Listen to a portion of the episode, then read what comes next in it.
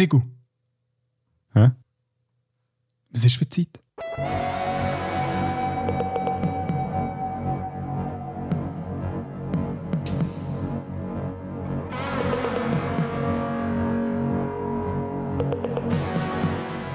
Hallo und herzlich willkommen zu Beyond Format! Schon mit einem Thema in verschiedenen Formaten. Mein Name ist Andres Koko und gegenüber von mir im Internet hockt wieder mal der einzigartig und unglaublich gut aussehende Christoph Hofer! Ah, stop it.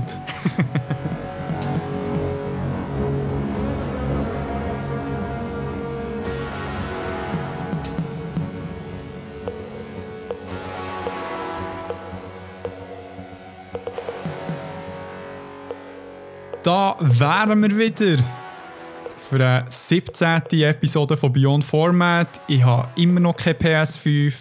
Es geht mir auch scheiße wegen dem. Und du weißt schon immer noch nicht, was für Zeit es ist. Und ich weiß immer noch nicht, was für Zeit es ist, weil der Krieg das mir nicht sagen Genau, wir werden es heute herausfinden. Am Schluss erst. hey, weißt du, was Zeit ist? Mhm. Anderthalb Stunden später, Mann. ja, genau.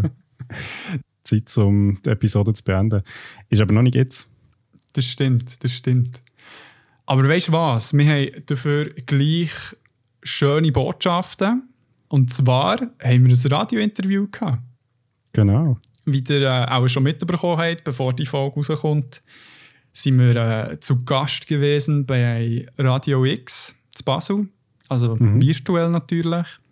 Safety First und haben mit dem lieben Marcello ein Interview führen, wo er uns ein Fragen gestellt hat über einen Podcast, wie er entstanden ist, äh, warum ich nicht an meiner Matur äh, Maturarbeit, an meiner Masterarbeit habe geschrieben Das ist etwa gleich äh, umfangreich.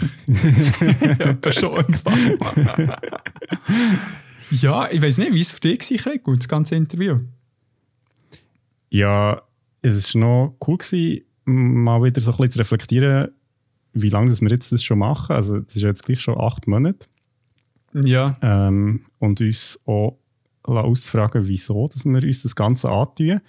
Also, für die, die es verpasst haben, können es gerne nachhören. Ähm, ja, es gibt so ein bisschen Hintergrund, so wie wir das Ganze angehen. Die, wahrscheinlich ahnt ihr schon oder wisst ihr vielleicht mittlerweile auch, dass wir gleichwohl aber relativ ja, extensive Recherchen machen. Ione, ja. Genau, Ione. Äh, Und ähm, das freut uns natürlich umso mehr, dass das belohnt wird mit über 2000 Listens. Ja. Zur Aufnahme von dieser Folge, ja. Piu, piu, piu, piu. Bra, bra, bra. Ja, das ist recht cool. Da habe ich Hundefreude und da muss ich jetzt mir selber korrigieren. Das ist nicht recht cool. Recht cool tut es bisschen untermalen, so wie dies, diese, ja, war noch cool, gewesen, dass wir ein bisschen können reflektieren konnten, wie das sonst war. Nein, es ist ein mega gefaktes Interview. das ist, ähm, so muss man den Krieg eben übersetzen. Er ist sehr... Genau, genau, ich bin, bin einfach ein bisschen zurückgenommen. Mellow unterwegs. Genau. Hat aber vielleicht auch damit zu tun, dass äh, das gerade Abend ist und äh, ein bisschen kaputt, aber das ist okay. Nein, ähm, 2000 Listens, also auch wenn das nur eine Person ist, die uns 2000 Mal hat auch dann finde ich es hammergeil. Definitiv. Ah, ist so Und, cool. Ja, ich hoffe jetzt einfach, dass es noch mehr werden. Gott verdammt. Nein. Filme. genau. Nein, wir freuen uns sehr. Ähm, ja, genau. Wenn es 100'000 sind, reden wir nochmal drüber. Bis dorthin. Nein, geile Sache. Äh, und für uns auch schön, echt zu sehen, dass das irgendjemand interessiert, was wir erzählen.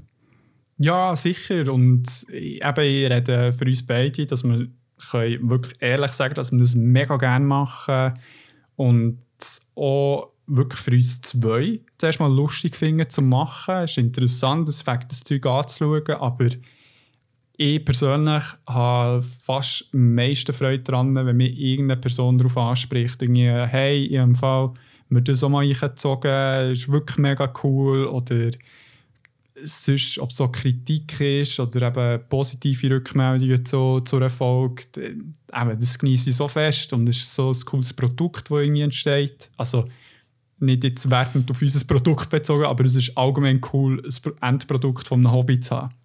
Das feiere ich mega fest, wirklich.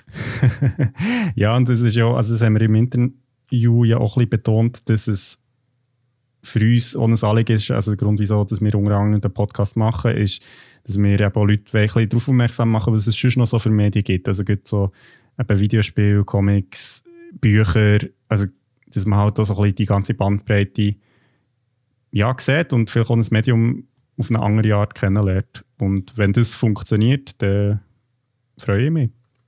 Ja, definitiv. Und eben, Krigo hat schon gesagt, die finden das ganze Interview und dort das Kürzte, das im Radio ist gekommen, unter radiox.ch und dort werdet ihr ähm, unser Logo noch immer finden.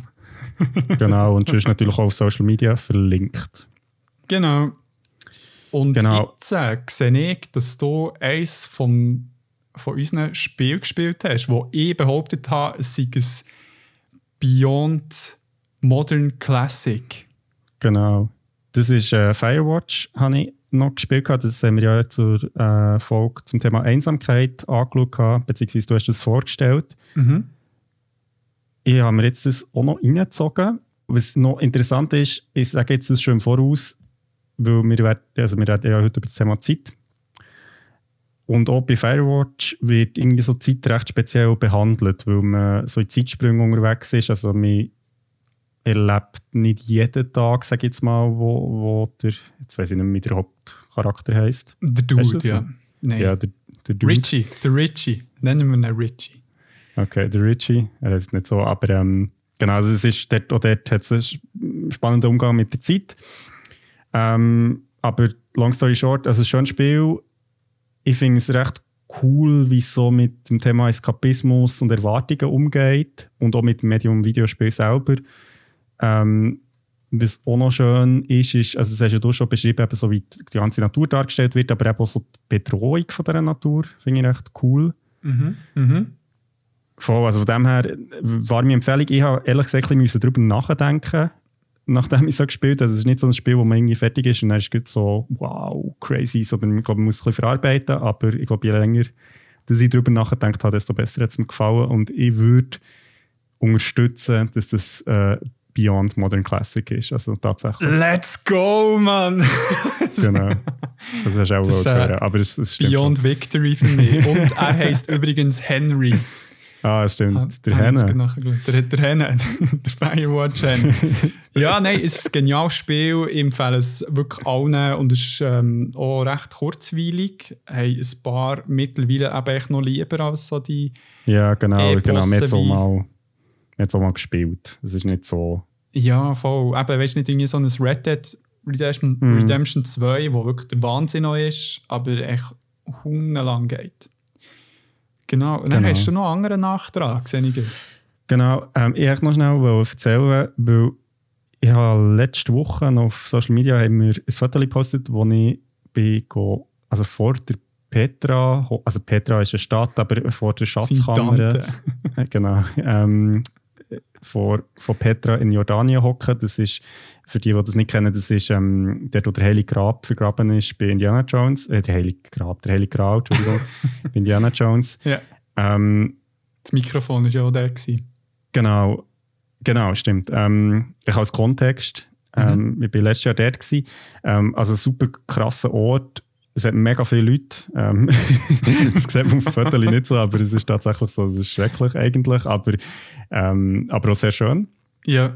Und ähm, Jordanien als Land sehr zu empfehlen. Ich war dann auch noch in der Wadi Rum-Wüste, wo auch Lawrence of Arabia streitet wurde, wo wir ja auch schon hier behandelt. Und Star Wars Episode 9, und das ist recht absurd gewesen, weil ich bin den im Kino schauen und es gibt so einen Shot, wo du so die eine Formation siehst und ich bin so, hä? So, ich bin dort drauf gestanden. Und es ist echt so Kamera, also es ist ein sehr kurzer Moment, aber es ist echt Kamera zum Zuhause. Ich so, what the fuck?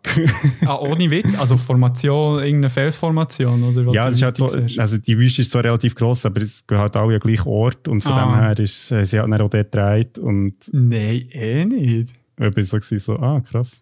Okay. Bist du, bist du Ray? Nein. okay. hey, sehr cool. Merci vielmals für das Teilen. ist deponiert, die Erfahrung von dir? Nein, ja, du musst ein bisschen Werbung für äh, Jordanien machen. Also Im Moment ist es natürlich ein bisschen schwierig, dorthin zu gehen, aber ähm, ein spannendes Land und genau, wenn ihr mal Gelegenheit habt, äh, dann schaut doch vorbei. Also so wie der Böhmermann Äthiopien unterstützen, unterstützt du Jordanien in diesem Fall? Touristisch gesehen, also jetzt vielleicht nicht, äh, vielleicht nicht äh, politisch, aber ja, genau. okay. Dann kommen wir ganz schnell aus dem Fettnäpfchen wieder raus und zwar ins nächste Thema. Erzähl mal, um was es denn heute geht. Genau, wir haben ja heute die 17. Episode von Beyond Format und wir widmen uns einem Thema, wo wir glaub, schon fast seit der ersten Folge auf unserer Themenliste haben. Und zwar ja. das Thema Zeit. Genau. Weil quasi alle Medien, die wir hier besprechen, setzen ja irgendeinen Zeitablauf voraus, weil wenn keine Zeit vergeht, findet halt auch keine Geschichte oder keine Handlung statt. Von dem her macht es eigentlich noch Sinn, das mal anzuschauen, das Thema. Mhm. Und genauso wie die Zeit zum Teil im Alltag unendlich langsam oder unglaublich schnell kann vergehen kann, wird dort Zeit in verschiedenen Medien ganz unterschiedlich eingesetzt.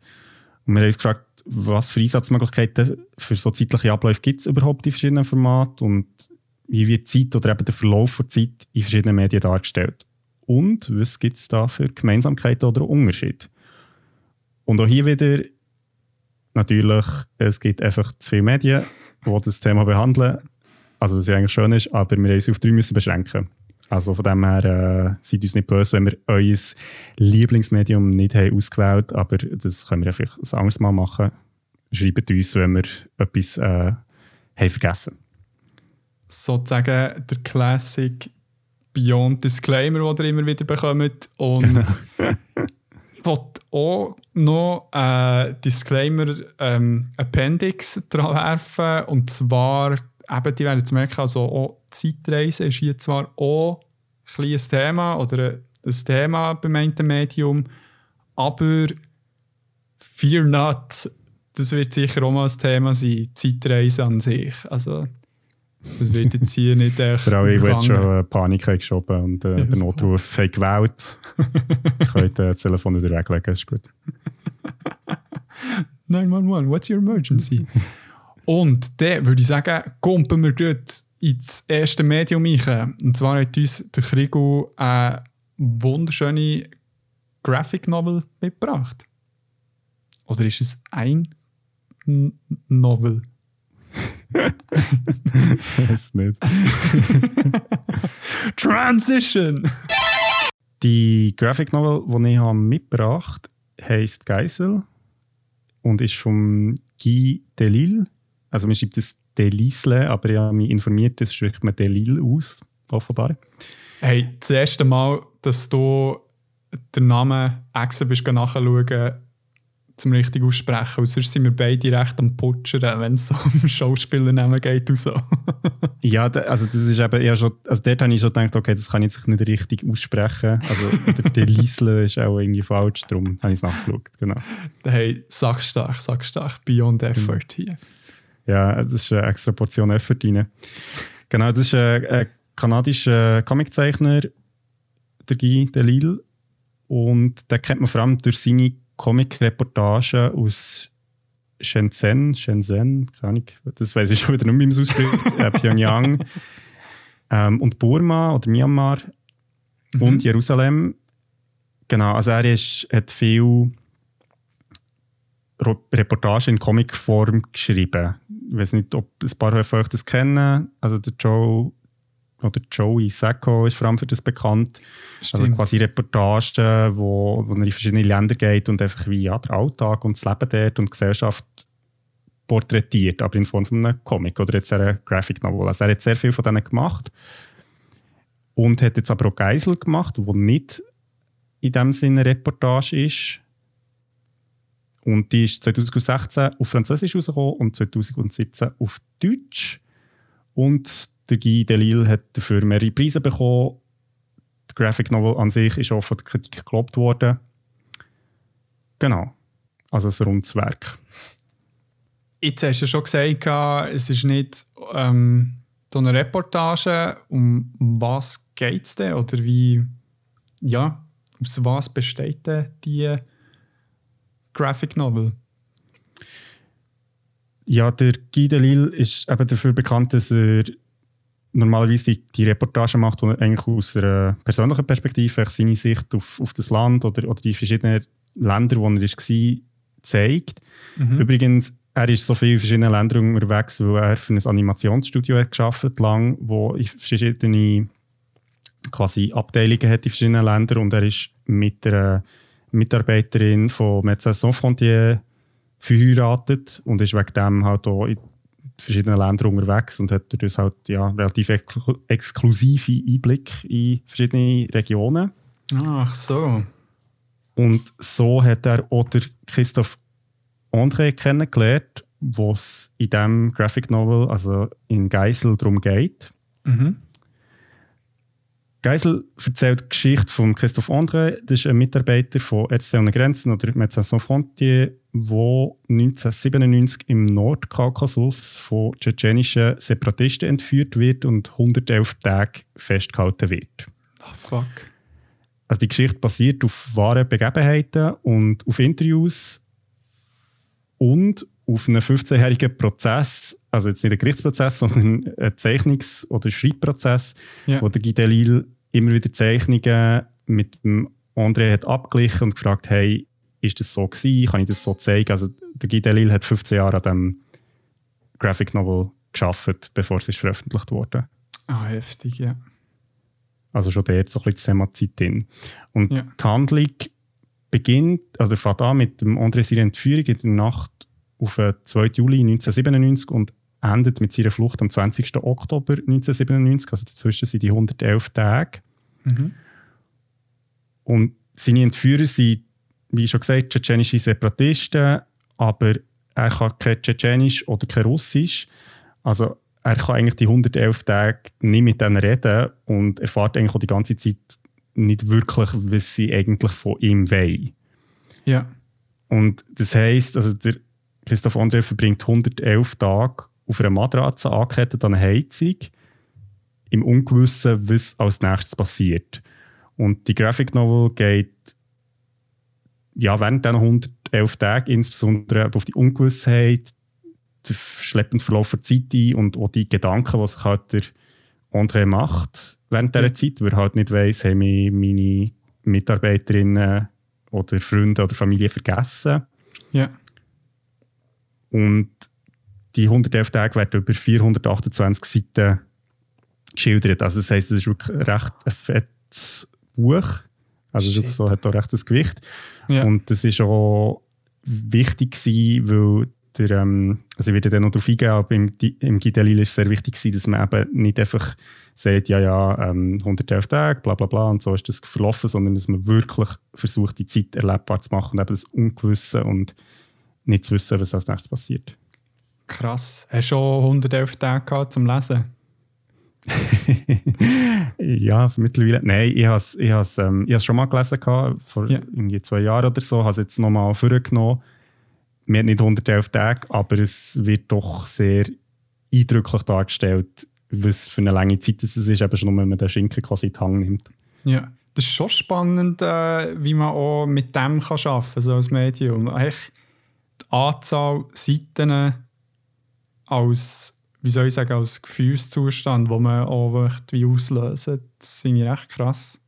Oder weißt, wie ja, das ist vor allem noch spannend, wenn du daran denkst, dass ja, also so geht es mir oft, wenn ich Sachen als PDF lese, dass ja. du dort keinen Eindruck hast, wie lang das, das eigentlich ist. Also klar kannst du irgendwie auf dem Schieberegler schauen, okay, jetzt kommen noch nie so viele Seiten oder so, aber es mhm. ist halt schon noch etwas anderes, so, so, eben so ein Buch oder Graphic Novel in diesem Fall in Hang zu haben. Es kann abschrecken natürlich. Ja. Aber voll, ja. Ja, also ich, wirklich das einzige so fette Comic, das ich habe, ist glaube äh, das eine Walking Dead, das ich habe. Das Com wie heißt mhm. die? Compet Compendium. Weißt du, wo ja. es weiss nicht, wie viele Volumes auf das Mal gibt. Also ich stelle es ah, mir ja, so fett ja. vor, wo du wirklich äh, eine Katze damit kannst umbringen wenn du es fallen also. Habe ich noch nicht ausprobiert. Ich gehe nicht, ich gehe nicht. es ist echt nur blanke Theorie.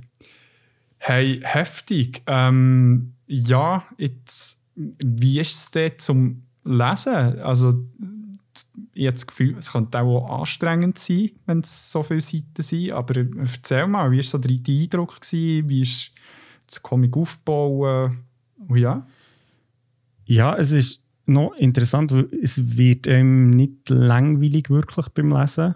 Also das mhm. kann ich sagen. Für mhm. das ist irgendwie die Geschichte an sich echt spannend. Man fragt sich halt, was als nächstes passiert.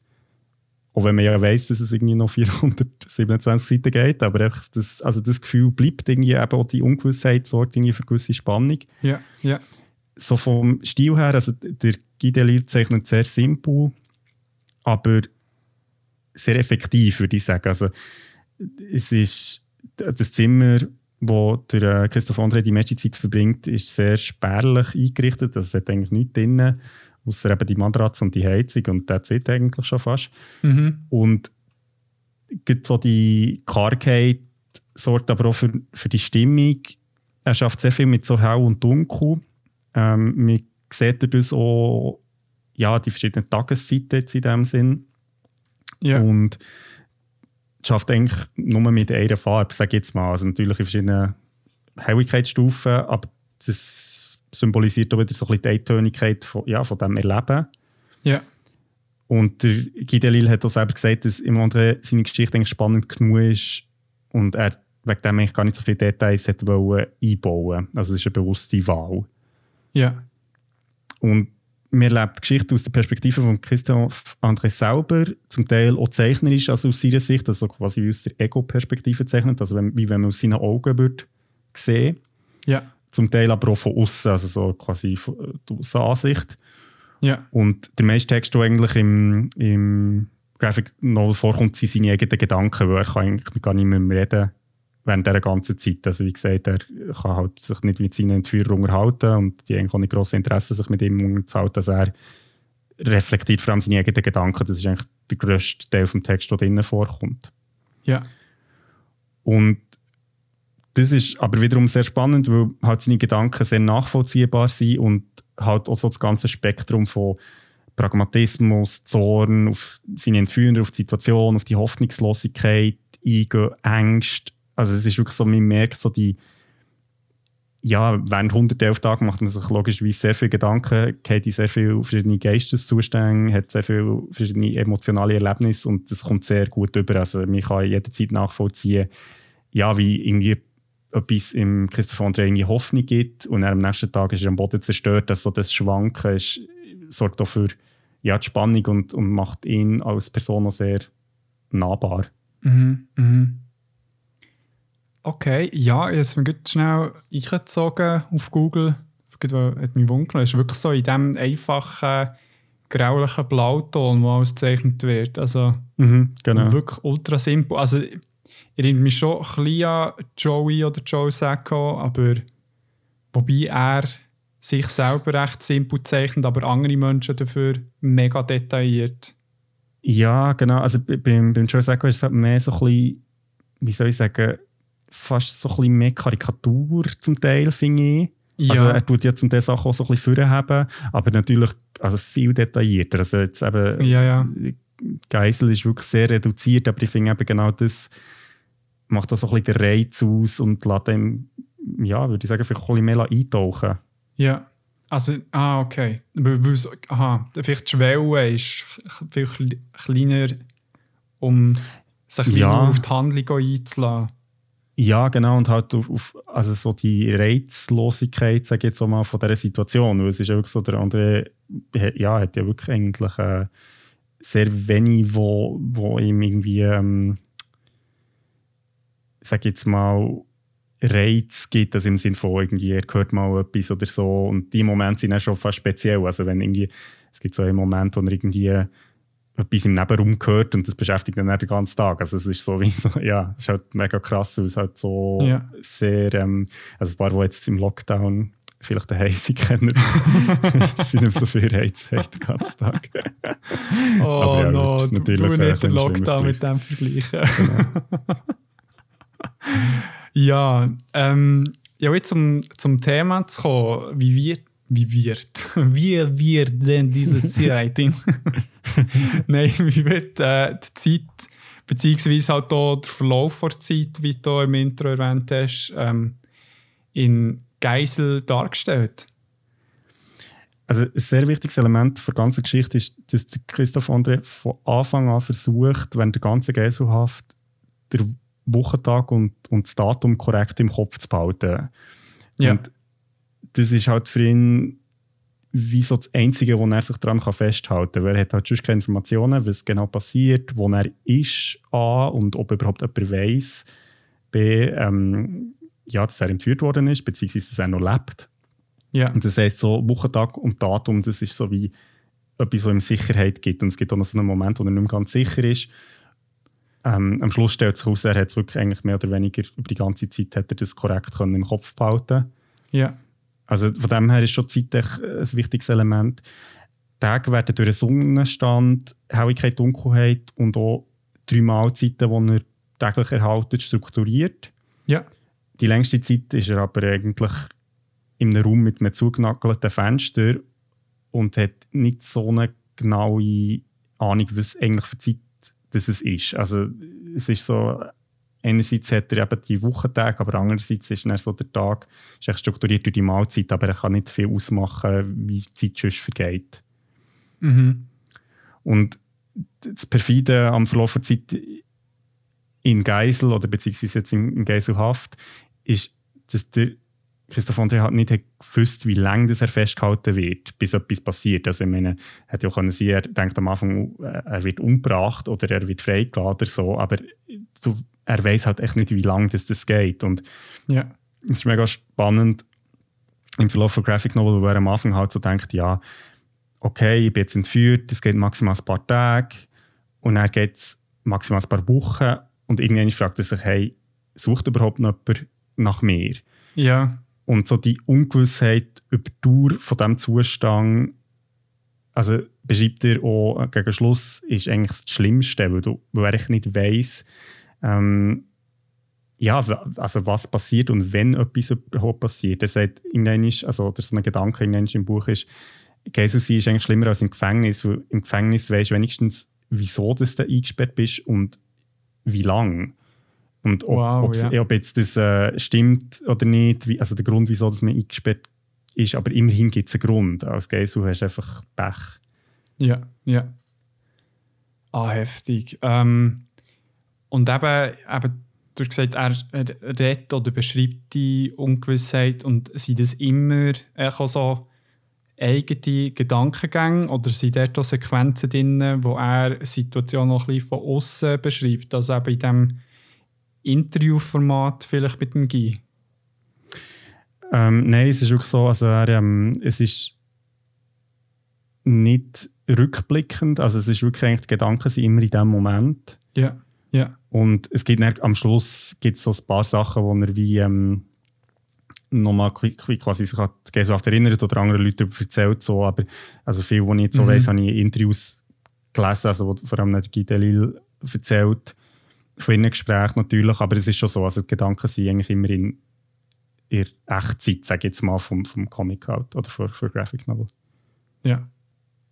Hey, äh, das klingt hure heftig. Ist sicher schwere Kost. Ähm, ja, aber jetzt äh, auch wieder auf das Thema bezogen. Wie oder welche Eigenheiten vor Zeit werden denn wie in diesem Medium, also das Comic oder das Graphic Novel, besonders gut zeigt. Ich habe ein Interview gelesen mit dem Gideon wo er sagt, er hätte es wie im Leser nicht einfach machen Also er soll, der Leser oder die Leserin soll wirklich spüren, wie die Zeit eben so nicht fließt, sondern ja. eben so schleppend genau vorwärts geht.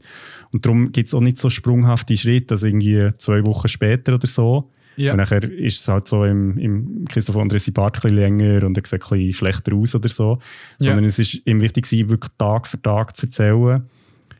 Und ja. so eine Geschichte, wo, wo man halt wirklich so im Christoph André sein Kopf eigentlich irgendwann ist. Ja. Und dass man eben auch versteht, was er eigentlich dort durchgemacht hat. Und ich finde, das klingt sehr gut. Dass eben, wir haben es schon besprochen, so die, ja, die Dicke, sage ich jetzt mal, von der Graphic Novel und auch so das Tag für Tag und Ungewisse, das kommt extrem gut über. Ja. Und ist das auch so, also ich meine, wenn ich es jetzt so höre und mir vorstelle, okay, es werden 111 Tage geschrieben, gibt es dann auch wirklich an jedem Tag auch etwas in Anführungszeichen Interessantes zum Erzählen? Oder ist es eben der Sinn dahinter, dass es auch manchmal Tage gibt, wo einem eben nur der eine Gedanke immer mehr oder immer wieder mhm. verfolgt? Also weißt du, etwas mega rudimentär zum Beispiel? Ja, also, also man muss vielleicht sagen, es ist schon nicht jeden Tag, es ist schon nicht die ganz 111 Tage. Ja, der Fake News! Hat er nicht ganz geschafft. Aber ja. Ähm, ja, es ist tatsächlich so, also es gibt Tage, sage ich jetzt mal, der Seite in, in dem Graphic Novel, wo wirklich überhaupt nichts passiert. Also nimm mal einen Gedanken, einfach nur der Raum ja.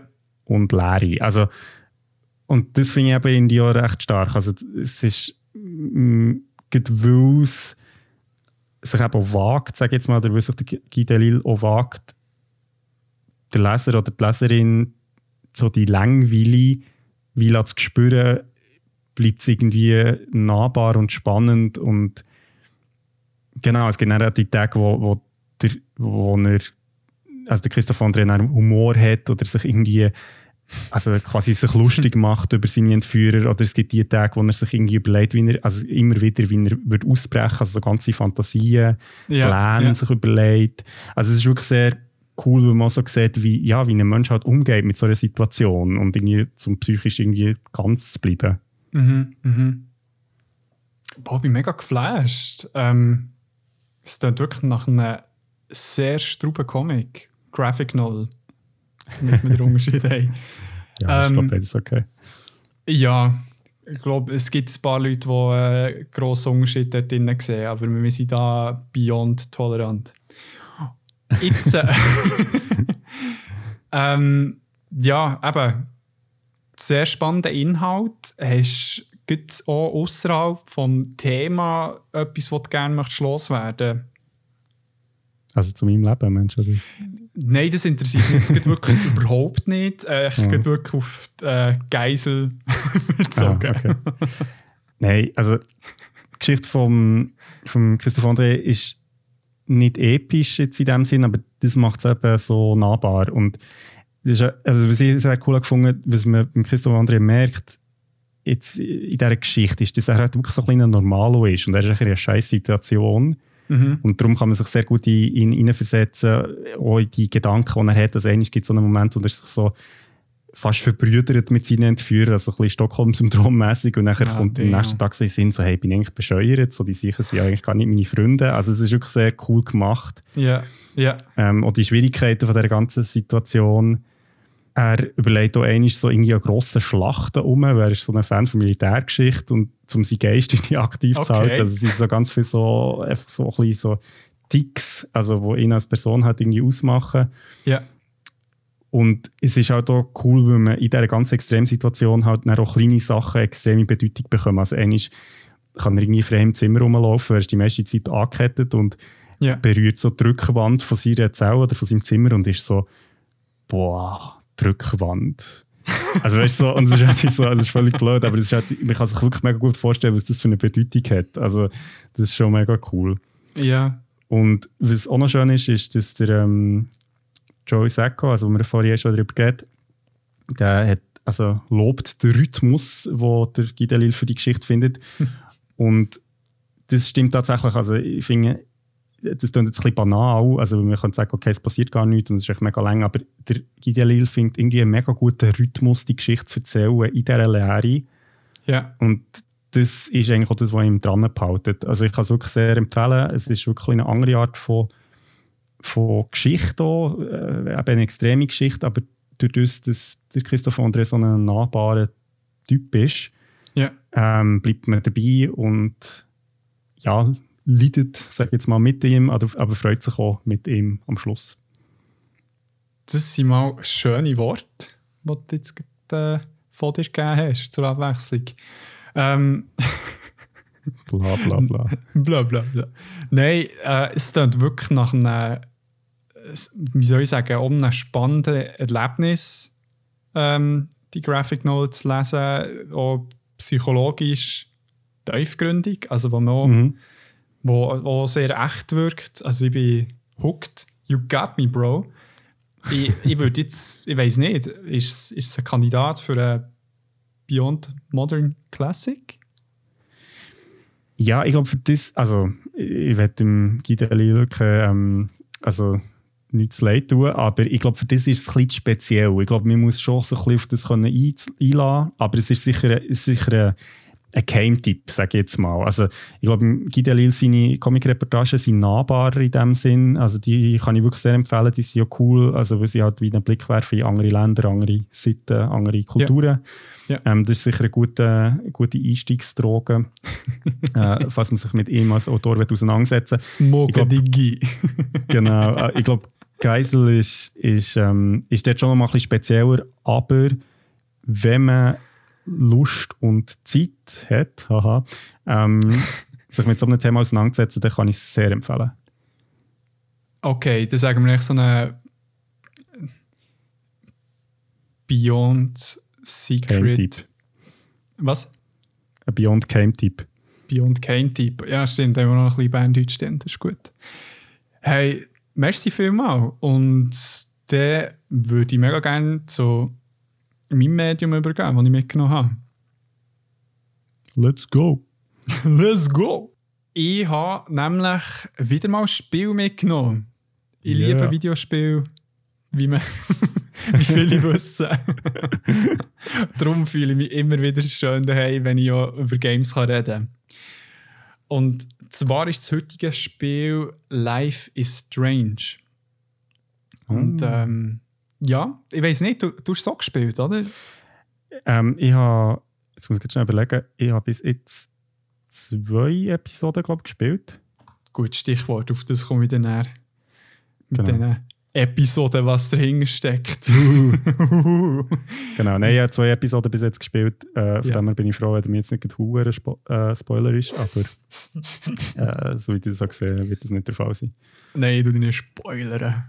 Gut. Nein, das Ganze ist äh, wieder mal genial, geniales Genre. Hey, wirklich die Bezeichnung wieder Wahnsinn. Es ist äh, ein, episodische, ein episodisches Graphic Adventure Videospiel. Viele wissen, was dahinter steckt, aber das will ich dann noch erklären, was es genau ist, für die Unwissenden unter uns. aber ähm, bevor wir das machen, ähm, erzähle ich schnell, von wem das Spiel ist. Das ist von Don't Not Entertainment entwickelt worden und wie auch schon das Reboot von Tomb Raider von letzter Folge durch Square Enix gepublished worden. Mhm. Und das Spiel kann man auf fast allen Plattformen spielen. Das habe ich recht krass gefunden. Also es ist dann mal auf der PS3 rausgekommen, mittlerweile und glaube auch Xbox 360 auch. Ähm, mhm. Aber mittlerweile kann man es auf der aktuellen, nein, also jetzt PS5 ist jetzt aktuell, aber PS4, Xbox One, PC, Mac, eben auch auf Smartphones, was ich super finde. Ah, okay. Für die Casual Gamers unter euch wirklich äh, nicht wertend gemeint. Also die finden es auf äh, Google, auf dem Google Play Store und auf dem Apple App Store. Und das erste Spiel von dieser Franchise, es sind noch mehrere Spiele rausgekommen, ist im 2015 erschienen und besteht aus mehreren Episoden, die dann zumal in einem gewissen Zeitabstand erschienen sind. Also ähnlich wie die Telltale Games, die wir auch schon mal erwähnt haben, aber also in früheren Folgen. Mhm. Äh, darunter zählt zum Beispiel ähm, The Walking Dead äh, Serie, es hat dann eine Batman Telltale Serie, aber eben die halt das episodische Format, was es jetzt auch schon ein paar Mal gegeben in der Gaming-Welt. Genau. Und der Grund für das Format ist einerseits ähm, in den Finanzen gelegen. Sie haben wie ähm, nicht genug Cash glaub, für ein ganzes Spiel rauszubringen. Und Square Enix hat glaub, gemeint, hey, komm, wir machen mal das episodische. Ähm, ich glaube auch so vom Pace her im Spiel selber macht es noch Sinn. Und mhm. eben aus diesem Grund hat es auch seine kreativen Gründe gehabt. Weil äh, das Spiel an sich hat zwischendurch so ein bisschen Slow Pace. nimmt sich Zeit, um gewisse Narrative Mhm. aufzuklären und es hat voll Sinn gemacht. Ähm, was natürlich auch noch ein Vorteil war, durch die episodische Art und Weise von dieser Erzählung oder von diesem Spiel, ist, war, dass konstant halt auch Feedback von Spielerinnen hat, also die, die das Feedback können aufnehmen und zum Teil auch noch letzte Änderungen machen für die weiteren Episoden. Mhm. Was ähm, finde ich mega cool ist, wenn man von dem auch profitieren kann. Voll. Also ich, ich glaube, es war mehr so auf die äh, Gameplay-Sachen vielleicht bezogen gewesen und vielleicht zwischendurch auch auf irgendwelche Inhalte. Da weiß ich aber nicht, da habe ich jetzt nichts herausgefunden. Mhm. Generell hat das Spiel wirklich gute Kritiken bekommen. Das ganze äh, 85 von 100 Punkte auf, oder Prozent auf Metacritics. Ähm, wobei vor allem die Charakterentwicklung der Charaktere im Spiel und auch von allgemein den Protagonistinnen gelobt ist worden. Auch das innovative Gameplay mit dem Thema Zeit, sage ich dann noch, was genau gemeint ist. Uh. und auch wirklich die sehr gute Behandlung von gewissen, ja, Anführungszeichen, Tabuthemen. Mhm. Ähm, das Spiel ist über 300 Mal verkauft worden, mittlerweile auch äh, sogar... Drei Millionen Mal sehe ich hier. Was habe ich gesagt? 300. Ah, ah, nur 300 Mal gesagt. ja. ähm, ja, ein bisschen Also du hast mehr. 300 Mal gesagt, du hast nicht 300 Mal gesagt. Ja, also, also 300 Mal gesagt. Nee, Egal. nicht. Nein, eben nicht. sondern 300.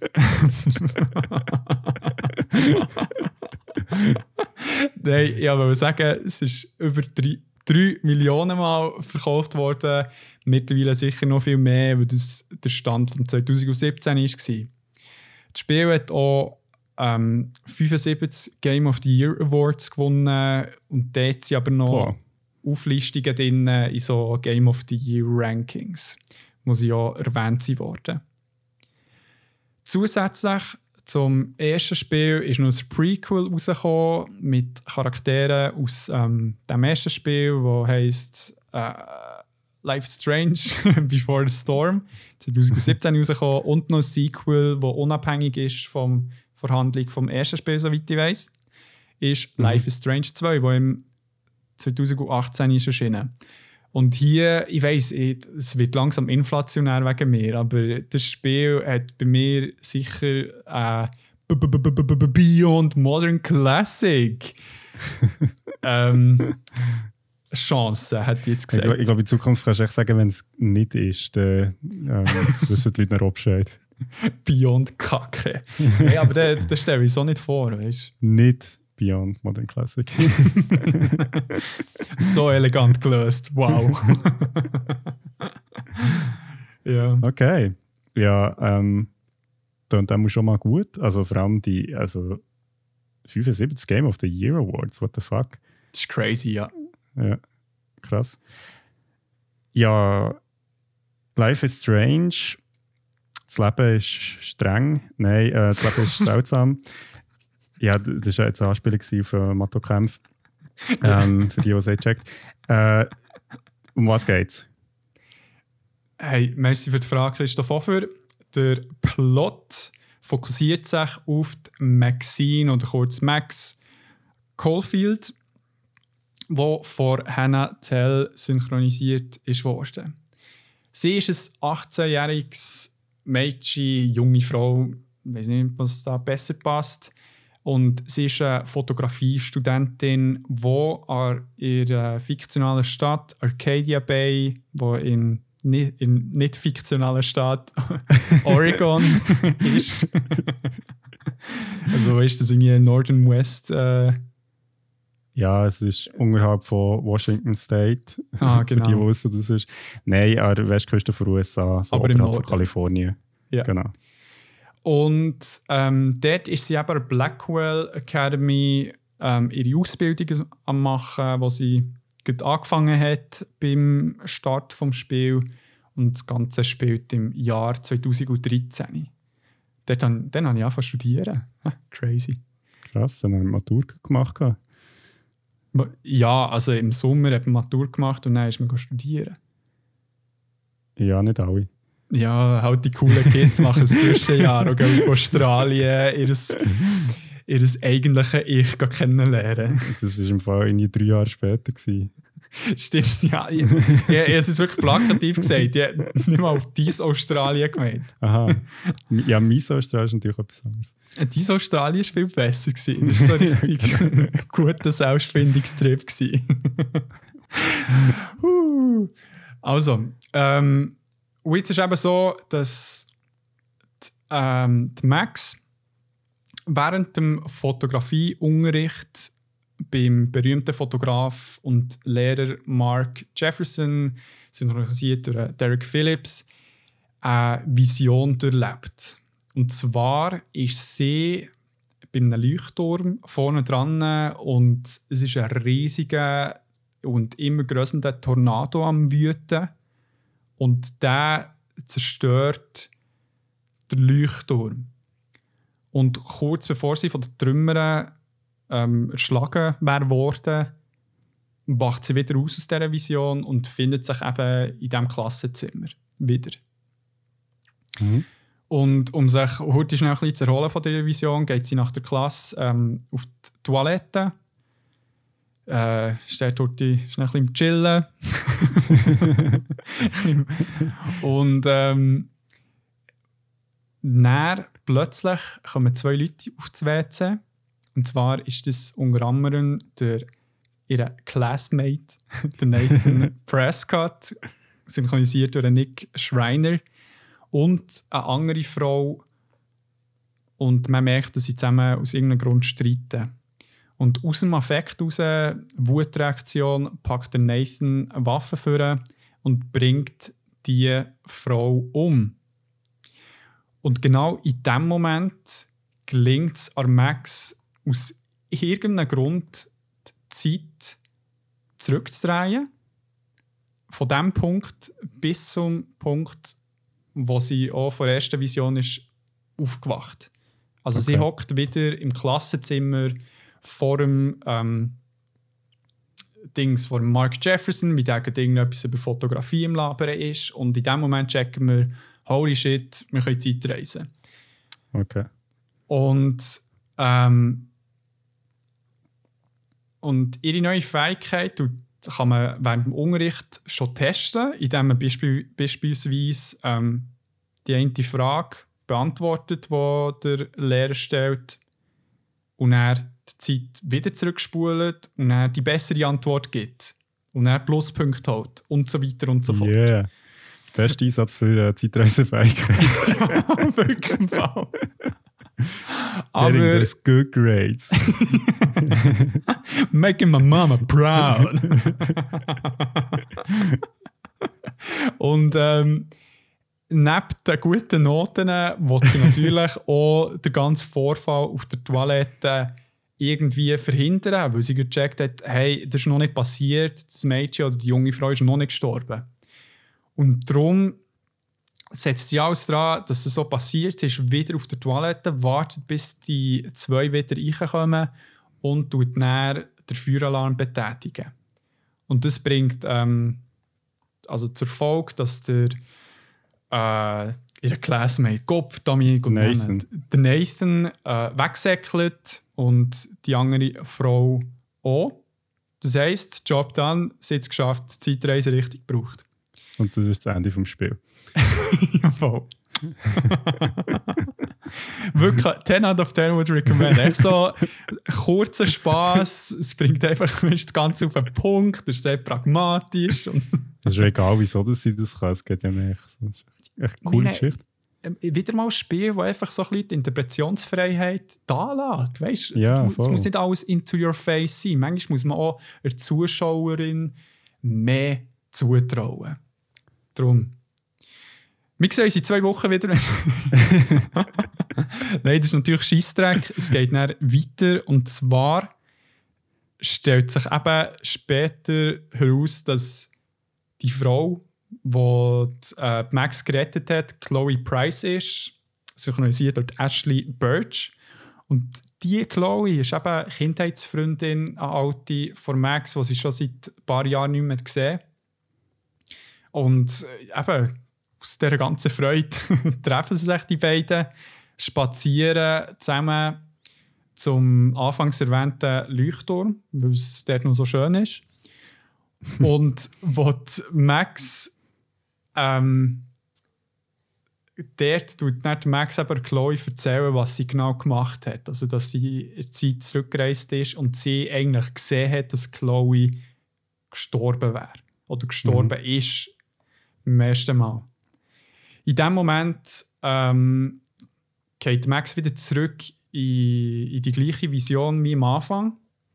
Was mhm. aber anders ist, ist, dass sie eine Zeitung hat oder irgendwo aufliest. Ich weiß nicht, nicht mehr, wie es ganz genau war. Und dort sieht sie das Datum und das Datum ist vier Tage ähm, vom jetzigen Tag, also dort, wo sie jetzt mhm. mit der Chloe zusammen ist. Und in dem Moment ähm, geht sie dann wieder raus, sie kommt wieder zu sich und es fährt einfach schneien aus irgendeinem Grund. Irgendetwas, das ist jetzt mega random, aber die Story macht es nicht Sinn. Also irgendetwas läuft gewaltig schief und Max merkt, dass es nicht eine Vision war, einfach aus dem heiteren Himmel, sondern diese Vision ist eigentlich ein Blick in die Zukunft. Und zwar, dass sie vier Tage von jetzt eine verdammte Shitshow wird losgehen.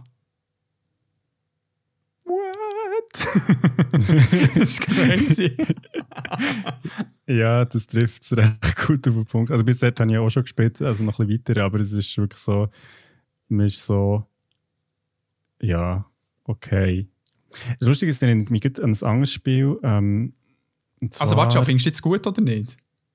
Nein, super, aber es ist, so, es ist halt wirklich so, also vielleicht schnell als Erläuterung jetzt für die Leute, die das Spiel nicht kennen. Es ist schon so, ein bisschen so, es passieren recht viele Sachen innerhalb von recht kurzer Zeit, die weird sind. Also eben der Schnee, der Blick in die Zukunft, kann in die Vergangenheit reisen, man hat irgendwie seine beste Kindheitsfreundin das Leben gerettet. Also es ist ja. alles sehr intensiv und ja. wahrscheinlich hängt das irgendwie alles zusammen, aber who knows. Also es ist so, es ist recht ein steiler Einstieg, finde ich. Ja. Ja, hure. Also... Aber cool. Aber cool. Subi, also mal die Prämisse ist das. Jetzt, wie spielt sich das Ganze? Du hast ja vorhin gesagt, es ist ein Graphic Adventure. Ich habe das glaube noch nie gehört. Was macht man da? Ja, also vielleicht hast du den Begriff nicht gehört, aber Spiele dazu, die in, in das Genre fallen, hast du sicher schon mal eben gespielt oder gesehen, eben wie zum Beispiel das Telltale, äh, Walking Dead oder Monkey Island kennt man gut. Mhm. So einer von diesen Klassikern. Also es heisst, dass man wie zwar ein Abenteuer spielt, aber eher halt so ein bisschen eingeschränkt ist in ähm, was man alles kann machen kann. Weißt du, wie ich meine? Also mhm. man, man, kann nicht frei, weiß nicht was, für Handlungen machen, wie kann ich einem Assassin's Creed oder ähm, Uncharted und so weiter, sondern es hat Elemente, wo man sich frei kann bewegen kann, aber sonst ist es echt mehr so wie eine Handlung, die abläuft und man kann mitentscheiden und mhm. genau, das steckt so ein bisschen hinter dem drin. Und ähm, dementsprechend ist aber auch Life is Strange kein klassisches Adventure-Spiel. Man spielt die Max zwar aus Third-Person-Sicht, wie wir schon tausendmal hatten hier. Also man sieht die Person von hinten. ich weiß nicht, warum ich es jedes Mal wieder erkläre, aber ich habe das Gefühl, so etwas kann man noch echt schnell wieder vergessen. Wenn man mal Third Person, First Person, Ego-Perspektive... Es klingt halt auch sehr ähnlich. Ja. Also Third und First. Ja, darum lieber äh, zweimal sagen. Also mit einem zehnmal sagen. Und was eben auch bei diesem Spiel ist, es man oft auch längere Sequenzen wo eigentlich wie eine Serie oder ein Film ablaufen, wo man ähm, zwar auch gewisse Sachen kann beeinflussen kann, manchmal auch ein bisschen zuschaut. Genau. Mhm. Und man kann gewisse Areale ähm, erkunden und anschauen, umlaufen, mit der Umwelt agieren oder, andere Person oder mit anderen Personen agieren. Und entweder führt Max innere Dialog oder Dialog wenn sie zum Beispiel keine eine Notiz sieht, man interagiert mit der und er liest sie sie vielleicht vor und sagt vielleicht noch etwas dazu. Und mit den anderen Leuten ähm, kann sie dann aus, also kann sie ein Gespräch führen, wo wir dann als Spieler oder Spielerinnen können, äh, Antwortoption auswählen. Also ähnlich wie bei Detroit Become Human, wo wir in der künstlichen Intelligenz Folge besprochen haben.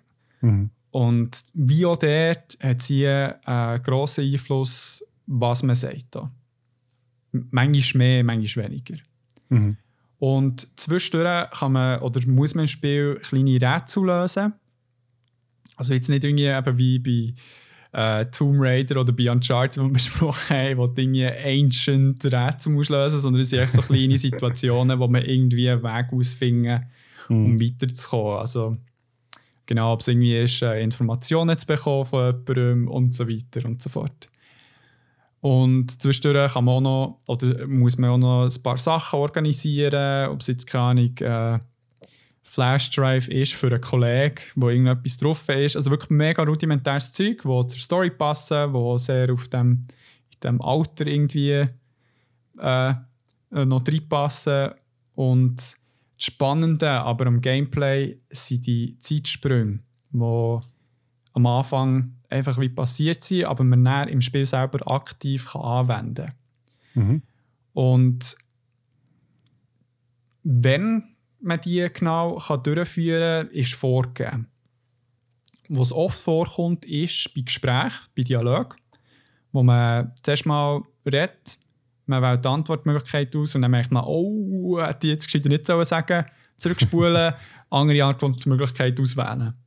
Oder es gibt auch die Situation, man fragt irgendetwas, die Person ist mega pisst, weil man irgendetwas nicht erwähnt hat oder findet einen nicht sympathisch, aber dann bekommt man mit, ah, okay, das ist vielleicht ihr Hobby, das findet sie vielleicht nice, man spult zurück und spricht, spricht sie direkt auf das an und hat einen Sympathiepunkt und kommt dann durch das ans Ziel, das man möchte. Und nicht nur in den Gesprächen kann man eben das äh, Zurückspulen brauchen. Also es wird tatsächlich so dargestellt mit einem Rewind-Button, ähm, sondern auch bei gewissen Aktionen, wo man zum Beispiel irgendwie spät fertig war, kann man zurückspulen und man steht an Ort und Stelle und dann ist man wie schon dort, wenn er wieder mhm. die Zeit normal läuft. Und äh, was auch oft gebraucht wird, ist auch das Gleiche mit den Gegenständen. Also wenn man die wie in Zukunft hat, zurückgeht, hat man die Gegenstände noch. Also es sind wirklich ganz viele verschiedene Arten und Weisen, wie man das Zeitreisen kann anwenden kann. Und sie wirklich auch recht lustig einbauen und auch sehr ähm, spannend einbauen ins Spiel. Ja, und das ist ja auch, also wenn ich das noch vielleicht schnell ergänze, so das Lustige ist ja, also das, wenn man jetzt über Zeitreisen redet, denkt man irgendwie, man macht so epische Sachen und die macht man zum Teil schon auch im Spiel, aber eben, es ist auch ganz viele Sachen, die man macht, ist irgendwie, also man sucht in ein Blatt Papier, dabei leert man das Glas aus und irgendwie das Papier ist nass oder wie nicht brauchbar und dann ist man so, oh shit, ich kann jetzt Zeit zurückdrehen und stelle das Getränk weg vorher. Also es ist mega banal, aber das passiert ganz viel im Spiel. Oder eben, man holt sich gute Noten, also es ist wirklich so ein ja auch noch lustig, wie man Zeitreisen so für eben so ganz banale Sachen kann einsetzen kann. Eben, die wirklich mega für das Alter passen. So eben, mm. gute Noten sind wichtig. Ah, ich habe da irgendjemanden verletzt oder bin nicht cool übergekommen. ja, mal genau. zurückspulen, weißt du, so Zeug. Darum, das finde ich mega cool, wie sie es eingebaut haben. Es ist nicht, dass sie nachher irgendwie zurückgeht und der Hitler geht umbringen, sondern es ist wirklich so im Moment selber. Genau, also man muss vielleicht dort noch schnell sagen, dass ähm, der Grund, wieso sie das nicht macht, ist, ähm, weil man ja nicht den Hitler muss umbringen muss, sondern einfach verhindern, dass er überhaupt geboren wird. Nein, es geht, äh, sie kann nicht so weiter Zeit zurückreisen. Das ist noch wichtig. Also man kann, glaube ich, bis irgendwie, was, 30 Sekunden, nein, 30 Sekunden. Es kommt mega auf die Szene drauf an, aber es ja, ist nicht... Aber echt nicht ja. so weit, also man kann nicht ja. mehr als eine Minute, sage ich jetzt mal, in die Zeit zurückreisen. Wart nur, wenn sie dann zurück zu okay. den Dinos geht. Nein. Ähm, was jetzt ähm, das Spiel mega gut überbringt, ist, dass es mega schwierig zu erahnen ist, was echt die Konsequenzen sind von den Entscheidungen, die man trifft. ähm, so ein bisschen Short-Term sieht man es recht schnell, Long-Term hat man meistens keine Ahnung. Oder man kann es wirklich schwer erraten. Und das macht die Story auch mega spannend und ähm, die Charaktere an sich habe ich super gefunden. Ähm, ja, wie soll, ja, eben, wie soll ich sagen, so die animationstechnischen Sachen sind manchmal ein bisschen plump dargestellt und so weiter, aber wirklich so, die Handlung an sich ist wirklich super. Ich finde es mega unterhaltsam und habe es mit meiner Freundin zusammengespielt und es war wirklich von A bis Z am Start, gewesen, also beim Spielen. Ja, es ist ja auch cool, weil, es so ein bisschen den Highschool-Vibe aufnimmt, den man aus vielen Filmen auch kennt. Ja, Classic Coming of Age halt wieder. Genau, aber halt wirklich finde ich auch dem Ganzen ein bisschen Raum gibt. Also es hat viele Klischees drin, aber mh, mm, ich glaube, je länger das man spielt, desto mehr merkt man so ein bisschen, dass eben die Figuren gleich ein bisschen dreidimensionaler sind als jetzt nur so das Klischee, das man sieht am Anfang. Definitiv, ja, definitiv. Und das ich glaube bewusst mit diesen Klischees geschaffen auch. Und damit sie die auch näher bewusst können aufbrechen können. Genau. Stückweise. Und was mir jetzt noch mega wichtig ist zu erwähnen, ist, dass sie eben die Tabuthemen, die ich am Anfang erwähnt habe, die haben sie wirklich mega, wie soll ich sagen, fair behandelt. Ähm, sie, eben, es sind so Themen, die eben von denen in diesem Coming-of-Age-Setting mega wichtig sind, aber auch darüber hinausgehen. Und ja, und sie lösen Diskussionen aus. Das finde ich mhm. super, ja. Cool. ähm, du hast jetzt so ein bisschen die Spielmechanik erklärt. Jetzt hast du auch schon, also bist du auch so ein bisschen auf die Zeit eingegangen, man kann Zeit zurückspulen. Ähm, die Max sieht in Zukunft. Wie wird die Zeit oder, oder der Verlauf der Zeit in, in Life is Strange dargestellt? Ähm, Jetzt vielleicht nicht der Verlauf der Zeit, vielleicht ein weniger, aber die Zeit an sich ist ja ein Tool im Spiel. Also mhm. man kann es halt aktiv manipulieren durch die Rewind-Möglichkeit ähm, oder Fähigkeit. Und so lassen sich dann auch Probleme lösen, die vielleicht im ersten Versuch aus irgendeinem Grund schwierig waren oder echt schlichtweg ja, zuerst nicht lösbar waren mhm. aber dann mit einem Item, das in der Zukunft erreichbar ist, mhm. kann gelöst werden Aber die Zeit spielt nicht nur gameplay-mechanisch eine grosse Rolle, sondern auch im Zusammenhang mit der Story. Also es ist wie, ähm, wie soll ich sagen, es hat mega Einfluss, was man macht. Ähm, also es hat Einfluss auf die Charaktere, auf äh, die Geschehnisse allgemein, an dieser Academy und auch sonst in, ähm, in dieser Stadt. Und dementsprechend ist man immer dazu verleitet, es gleich nochmal zu probieren. Weißt du, so gleich nochmal die mhm. andere Variante ausprobieren. Äh, vielleicht ist der andere gleich besser. Aber eben, es stellt sich recht schnell aus, es ist halt wieder die graue Zone. Also es gibt nicht eine bessere Version oder eine schlechtere Version. Und durch das ganze Reisen in die Vergangenheit, also wo, wo so kurze Sequenzen sind, gerade eben Erinnerungen mega im Vordergrund. Also man muss sich wieder irgendwie zurückerinnern an kleine Details, mhm. die vielleicht rum waren, die man muss beachten muss, die einen sehr grossen Einfluss auf die Zukunft können haben mhm.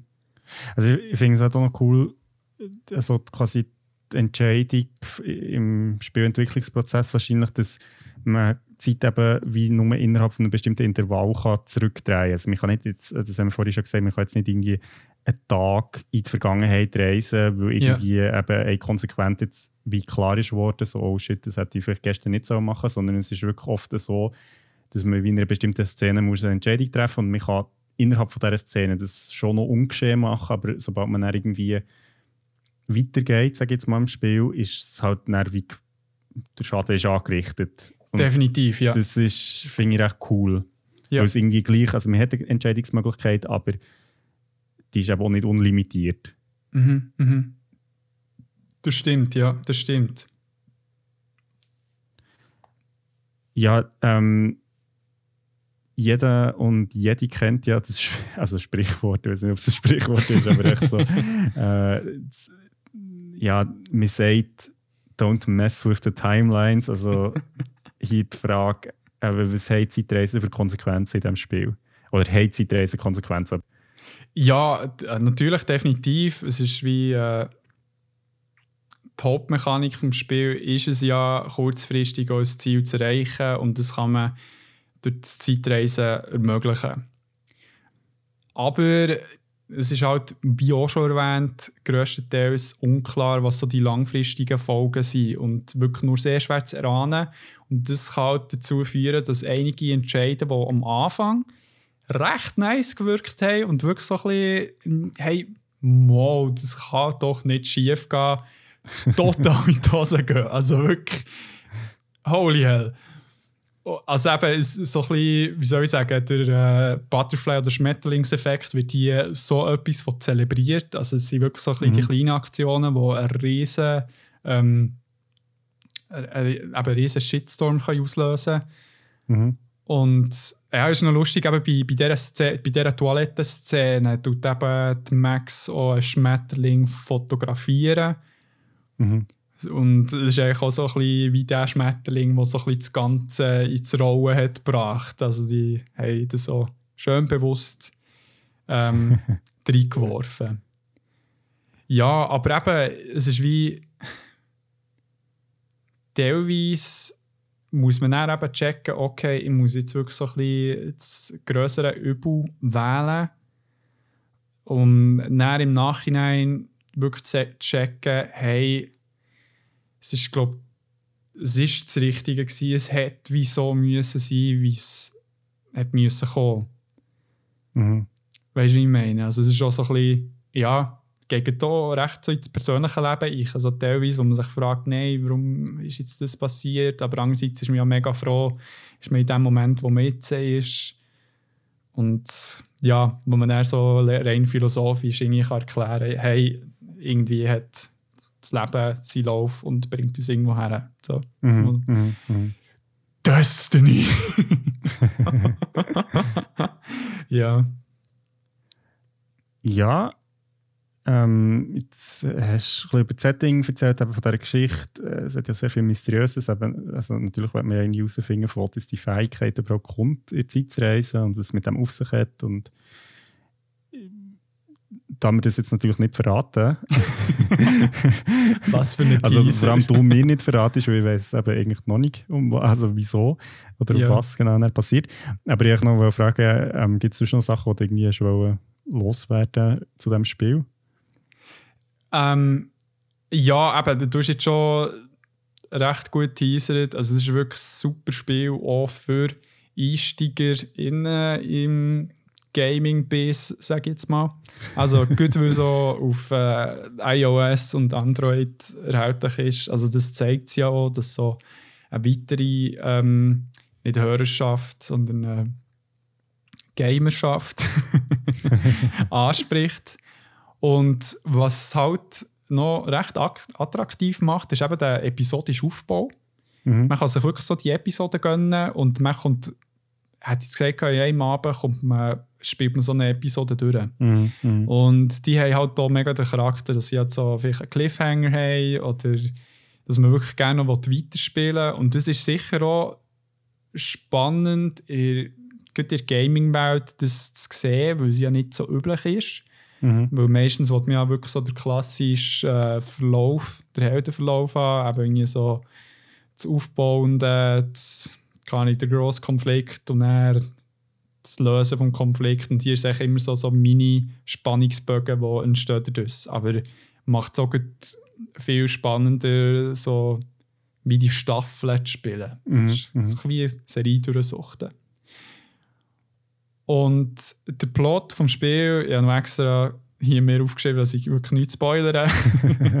Muss ich wirklich loben. Es ist, also natürlich sind es ein paar Sachen, die manchmal ein bisschen cringe sind, aber äh, wie das grosse Ganze habe ich mega unterhaltsam gefunden.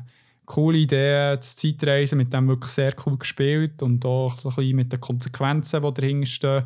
Aber es ist natürlich nicht so auf einem Scientific Level wie wie soll ich sagen, ja, halt mit diesen paradoxen Sachen, wo Mhm. auch bei Back to the Future diskutiert wird oder bei äh, Endgame oder so, Mhm. sondern wirklich so ein bisschen, wie soll ich sagen, Zeitreisen, aber lokal. So, ist so in einem Ja, voll. Mikrokosmos. Ja, voll. Also ich finde, das trifft es recht gut. Also das haben wir ja auch schon gesagt, das ist eben die Sachen, wo man Zeitreisen dafür einsetzt, sind ja zum Teil wirklich sehr banal, aber das macht es eben irgendwie auch cool, weil man wie sieht, dass es eben nicht immer nur darum geht, irgendwie die ganze Welt zu retten oder so. Ja. Sondern ja, wie würde man mit so einer Fähigkeit umgehen als ja, Teenager, junge, Erwachsene, so irgendwie. Ja, ja, voll. voll. Ähm, was ich auch noch sagen, ich so, ich weiß nicht, ob das eine kleine Warnung soll sein. Also es werden wirklich auch sehr ernste Themen besprochen. Ähm, ich würde jetzt gar nicht sagen, was genau, weil es ist auch schon ein bisschen etwas äh, hergibt vom Plot, habe ich das Gefühl. Aber Mhm, einfach so, dass mhm. man sich das bewusst ist, es kann manchmal schon emotional werden, deep, so wie es die jungen Kids würden sagen. Cringe. Ähm, und ja, Also vielleicht noch zum Thema Cringe. Habe, was mir noch so ein bisschen aufgefallen ist, ähm, lustigerweise verwenden, also, oder weil es halt Jugendliche sind oder junge Erwachsene, die in dem Spiel vor allem vorkommen, äh, verwenden die natürlich ihre eigene Sprache, also Jugendsprache und zum Teil ist das also schon echt, also wenn Max, vor allem weil sie halt, also ich glaube, das darf man sagen, sie ist halt wie zumindest am Anfang nicht so cool mhm. und sie ist sich dessen noch bewusst und manchmal sieht sie so Sachen oder denkt halt so Sachen und man hört und, ich habe so, ich habe so gespielt und so denkt so, really? Aber das macht es auch mega echt. Also das ist eigentlich recht cool, dass sie das wirklich so konsequent machen.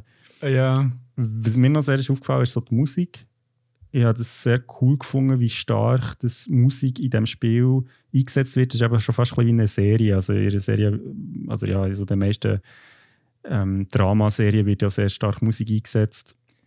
Ähm, Ja. Und das finde ich sehr cool in diesem Spiel, wie das wirklich äh, ein Teil ist von der ganzen Spielwelt. also du meinst eben. Songs als Musik und nicht Genau, äh, genau, Soundtrack. genau, ja, vielleicht stimmt, genau. Also so ähm, licensed Music Ja, quasi. ja, voll. Ähm, weil halt, ja, eben, wenn man Serien schaut oder so, weiß man ja, dass irgendwie am Anfang kommt irgendwie immer ein Intro und dann kommt am Schluss irgendwie ein Ausblick also das, oder, oder ähm, halt nicht der Abspann. Also das finde ich sehr cool, wie das so eingesetzt Mhm. wird, weil es halt wie der ganzen Jugendwelt nochmal so ein bisschen mehr, wie soll ich sagen, so, so eine Atmosphäre gibt. Ja, das stimmt. Kann ich nur unterschreiben. Nein, darum, äh, ich denke, also ich gebe dir jetzt auch noch eine sehr warme Empfehlung für das Weiterspielen, aber das willst du eh machen. Und Genau. auch an euch da draussen in euren Daheimes. Ähm, Spielt es doch. Ich meine, da könnt ihr auf dem Handy spielen. Und eben, es hat eh nicht so eine hohe straube Grafik, dass man das jetzt irgendwie auf dem 4K Flatscreen-Bildschirm spielen 10.000 Zoll groß, sondern hey, gönnt euch mal. Auch wenn ihr nicht so gamen, gönnt doch euch mal ein Spiel. Yes, vor allem, weil eben so die Interaktion wirklich, also ich finde, wenn man Serien kann schauen kann, sage jetzt mal, dann kann man das Spiel spielen. Also es ist wirklich äh, nicht, in dem Sinn, gameplay-technisch sehr herausfordernd. Nein, überhaupt nicht. Und beim, von einem nicht so herausfordernden Spiel kommt bei mir zu einem herausfordernden Film, Yes. was den Inhalt einmal betrifft. Und zwar haben wir das Meisterwerk, das umstrittene Meisterwerk Interstellar angeschaut. Auch einer von diesen Beyond Modern Classics. Ähm, habe ich sicher auch das Gefühl, dass du gleicher Meinung bist. Ja. Ja, aber die grosse Begeisterung von Christoph kommt über.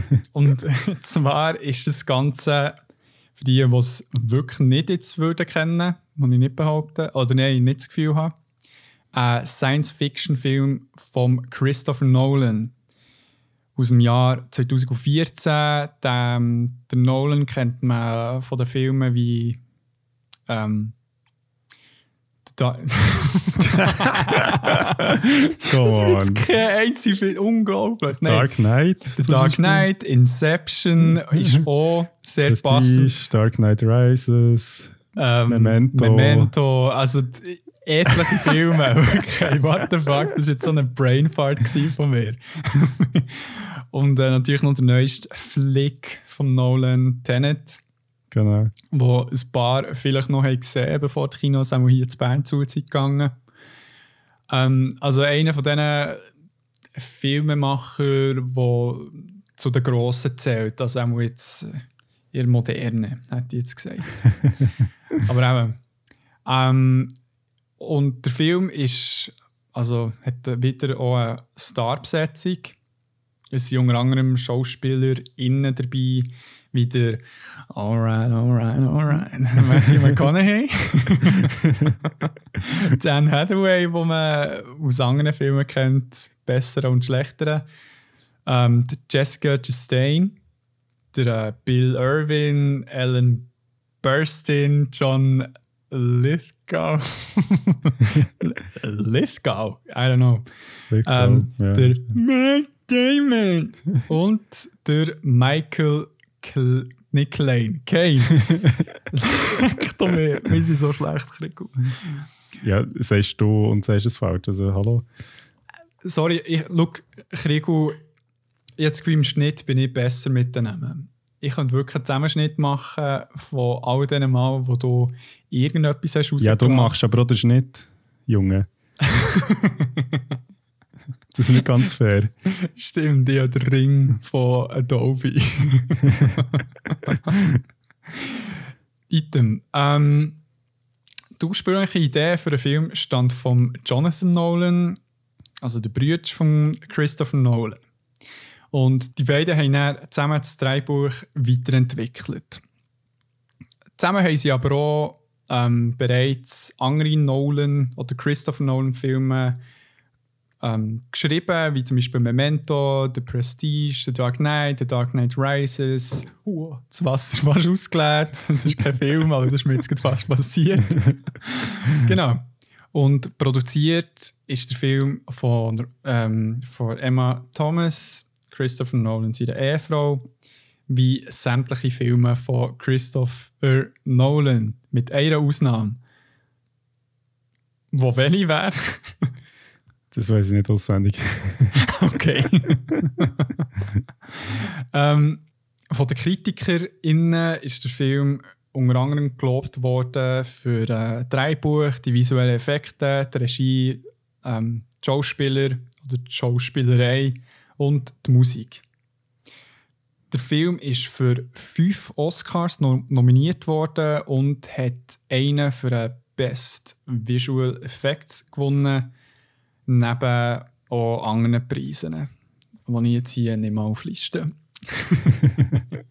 also es ist wirklich, äh, ja, Hochkaräter, aber eben bei den Kritiken muss man sagen, dass es recht zwiegespalten ist. Also es gibt irgendwie jetzt ein Lager, wo der Film verdammt noch einmal liebt, also wirklich ultra fest hoch in den Himmel verlobt, aber nicht die anderen, die ihn ultra kritisieren.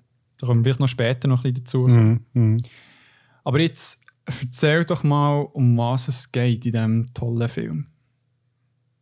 Der Film spielt im Jahr 2067, also 2067, wo der Joseph Cooper, äh, ehemaliger NASA-Pilot und Ingenieur, mit seinem Schwieger, Schwieger, oh, Schwiegervater Donald und seinen zwei Kindern, dem 15-jährigen Tom und der 10-jährigen Murphy, auf einer amerikanischen Farm wohnt. Murph! Murph! Ja, Murphs. Murph! ähm, und im Jahr 2067 äh, sorgen so Staubstürme und so eine Fäulnis für Nahrungsmittelknappheit. Also die ganze Ernte ist von dem befallen und bedroht die Existenz der Menschheit. Mhm. Also schöne Ausgangslage, Tipptopp, tolle ja. Ausgangslage. Und nach einem von so einem Staubsturm tauchen auf einmal so mysteriöse Muster auf der Murphy ihrem Zimmerboden auf. Und sie denkt, das ist das Werk von einem Geist, aber der Joseph, der alte Schlaumeier, merkt, dass sie von einer Gravitationsanomalie verursacht werden, also so wie eine Störung in Schwerkraft. Mhm. Und dass die Muster einen Binärcode darstellen, wo geografische Koordinaten sind. ah, ja. Nice. Natürlich äh, macht er das in einem Tag. Mhm. Ähm, und er folgt dann Koordinaten zu einer geheimen NASA-Forschungseinrichtung, die vom Dr. Brand, ähm, Joseph, seine, seinem ehemaligen Vorgesetzten, geleitet wird. Mhm. Und dort erfährt der Joseph, dass die Bevölkerung, also in Amerika, aber glaube auch in anderen Teilen der Welt, über das wahre Ausmaß von Notlage mit der Nahrungsmittelknappheit eigentlich im Dunkeln gelassen werden. Also Ja. die Menschheit hat nur noch wenige Jahre zu leben. Also eigentlich gell, fast innerhalb der nächsten Generation ist Genau, genau. Erde eigentlich am Arsch, oder sagen sie einmal. Genau. Und der Dr. Brandt erzählt dann im Joseph, dass neben dieser Gravitationsanomalie, die bei ihm im Haus passiert ist, noch andere sind auftaucht. Und zwar vor 45 Jahren ist ein Wurmloch, also das ist so wie ein, ein Portal zur entfernten Galaxie in der Nähe vom Saturn auftaucht. Mhm. Und hinter dem Wurmloch liegen zwölf potenziell bewohnbare Planeten in der Nähe von einem schwarzen Loch. Und schon irgendwie zehn Jahre vorher sind zwölf freiwillige Astronauten durch das Wurmloch gereist, um die Planeten auf die Bewohnbarkeit zu prüfen, sodass quasi die Menschheit dorthin könnte ähm, flüchten oder entkommen vor drohender Nahrungsmittelknappheit auf der Erde. Ja. Jetzt ist es aber so, dass nur drei Astronauten überhaupt Erfolg gemeldet haben und die sind auch nicht zurückgekommen. Also es ist so ein bisschen ähm, die Frage, ob die Planeten, also die drei überhaupt wirklich bewohnbar sind oder ob, ob ja, also für, für jetzt die ganze Menschheit in dem Sinn. Ja, ja. Und der Dr. Brand hat jetzt zwei Pläne, um das Überleben der Menschheit zu sichern. Und das ist der Plan A. Und der beinhaltet, dass man wie eine Gravitationstheorie entwickelt, die die Konstruktion von so riesigen Weltraumkolonien ermöglicht. Ja. Aber für das muss man so wie äh, eben so eine Gravitationstheorie lösen, wo noch nicht ganz klar ist, wie man das machen will. Mhm. Oder Plan B ist 5000 gefrorene Embryos auf einen von diesen entdeckten bewohnbaren Planeten zu schießen und die dort quasi eine neue La- Zivilisation ja. genau, äh, zu gründen. Also es geht wirklich so ein bisschen um ja, die Existenz der Menschheit, so in dem Sinn. Ja. Und der Joseph, also er wird übrigens Cooper genannt, also er heißt Cooper zum Nachnamen und Ja. wird auch eigentlich Coop genannt im Film, Ja. wird jetzt ausgewählt, um durch das Wurmloch zu fliegen, weil neben Bauer und Ingenieur ist er natürlich auch der beste Plane äh, Pilot, den es gibt. Also und ähm, der soll bestätigen, dass einer von den drei Planeten äh, bewohnbar ist, um Plan B zu sichern, Ja. falls es mit der Gravitationstheorie nicht klappt. Was für eine CV hat er? Hey, unglaublich. Genau.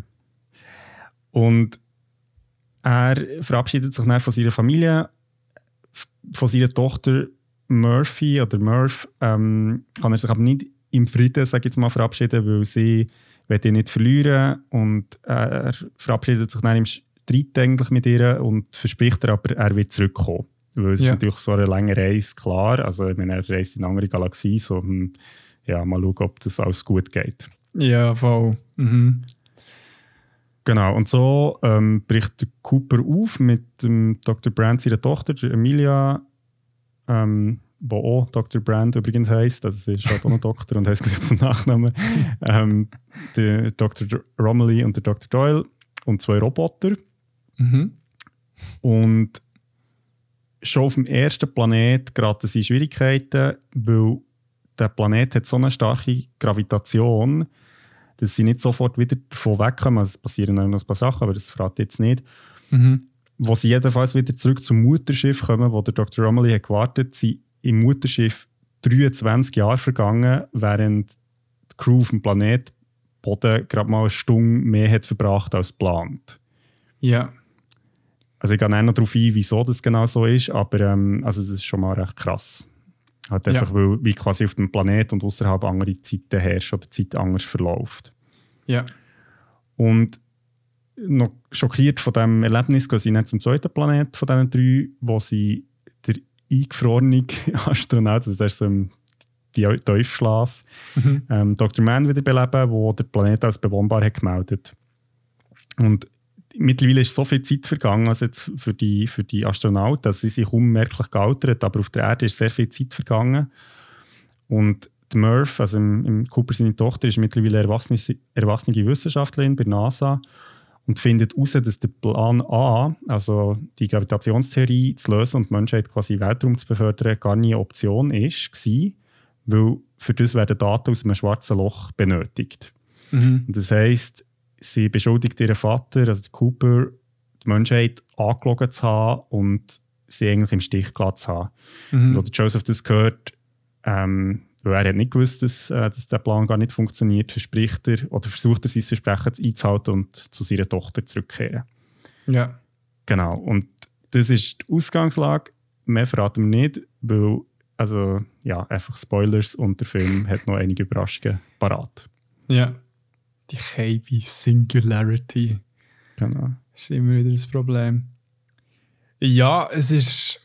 Es ist noch schwierig, so auf einen Punkt zu bringen und eben auch zu wissen, wo zu hören. Und es muss ja irgendwie thematisch eben auch Sinn machen, dass es so mit der Zeit zusammenhängt. Mhm. Und ähm, darum sicher ein guter Moment, den du ausgewählt hast, wo wir ab dieser Handlung wieder Trabkumpen. Ähm, ja, jetzt vielleicht so zum View-Erlebnis, also zum Schauen-Erlebnis. Mhm. Wie war es für dich gewesen, zum Schauen? Ja, toll. Also ich finde den Film ja super, von dem her ähm, super. Nein, ich, also was ich sehr cool finde am Film ist, dass, also es ist ein Science-Fiction-Film, ähm, im Vergleich zu sehr vielen anderen Science-Fiction-Filmen verzichtet er aber auf so, in, ja, so die typischen Science-Fiction-Sachen, so also auch irgendwie so Gadgets haben, wo irgendwie, keine Ahnung, sie sehr schnell halt recht krasse Fähigkeiten haben. Also der Film ist sehr reduziert. Ähm, die Technologie ist äh, eine klare Weiterentwicklung von dem, was wir, was wir heute haben, aber es gibt immer noch Autos, die mehr oder weniger genauso funktionieren wie bei uns heute. Es gibt ähm, Computer, mhm. also es ist nicht so eine Welt, die völlig abgespaced ist und das finde ich sehr schön, weil so man sich in dieser Welt auch wieder erkennt. So. Mhm. Also nicht und, so Back to the Future mäßig, sondern wirklich halt ja, echt so ein Zukunftsszenario, wo man sich mittlerweile recht gut vorstellen kann, dass der so Genau, genau. Also ja. Es ist eigentlich so ein kleines Weiterdenken vor. Also ich finde es immer so schön, wenn man also ich finde, für Science-Fiction-Film ist es sowieso, dass irgendwie zehn Jahre von jetzt äh, ist irgendwie die Welt komplett andere. Und ich meine, wenn man irgendwie zehn Jahre zurückdenkt, klar, es hat neue Technologien gegeben, aber es ist jetzt nicht so, dass man irgendwie äh, mhm. ja, die ganze Gesellschaft grundsätzlich hat verändert, sondern es funktioniert immer noch sehr vieles genau gleich.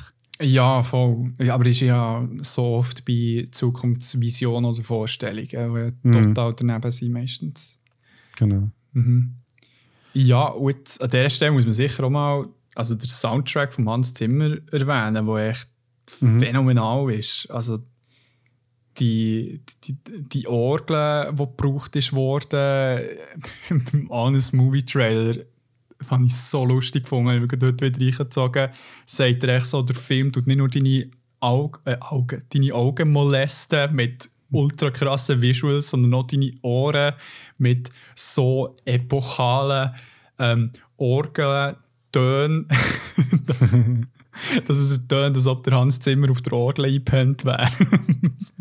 ja, da gibt es noch eine lustige Geschichte zu, der, zu dieser Orgel, also der, zum Soundtrack allgemein. Der äh, Christopher Nolan hat im Hans Zimmer nichts verraten, um was im Film ja, eigentlich geht, ja. sondern er hat ihm einfach ähm, äh, das Blatt Papier gegeben, also oder so eine Seite Text, wo, wo eine Geschichte erzählt von einem Vater, der sein Kind zurücklässt, weil er muss arbeiten muss. Mhm.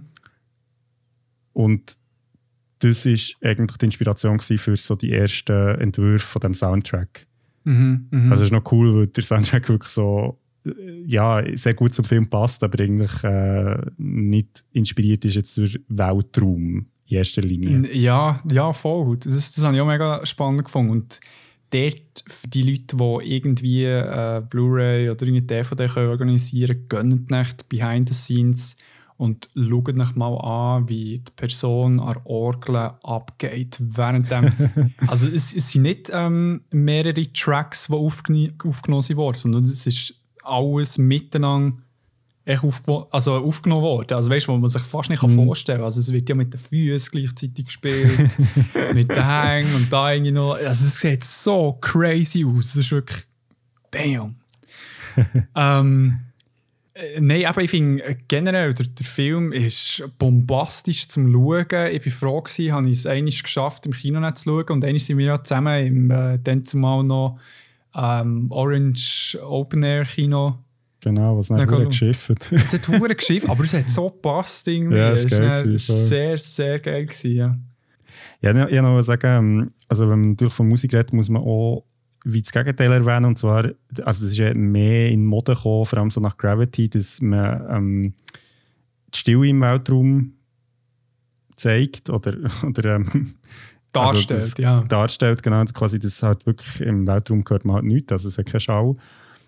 Und ja das ist sehr cool, weil man einerseits eben die Stille, der Stille relativ viel Raum gibt, andererseits hat man den Soundtrack und weiter kommt noch dazu, dass das Raumschiff, das sie sich dann bewegen, ähm, oftmals, wenn es so Turbulenzen gibt, hört man halt wie das Geräusch vom Raumschiff, also weil es halt klappert oder weil Sachen ja. irgendwie und das finde ich recht cool, weil es halt so wie ja, so ein bisschen die Verletzlichkeit zeigt von den Astronauten, die nirgendwo rumbrezeln.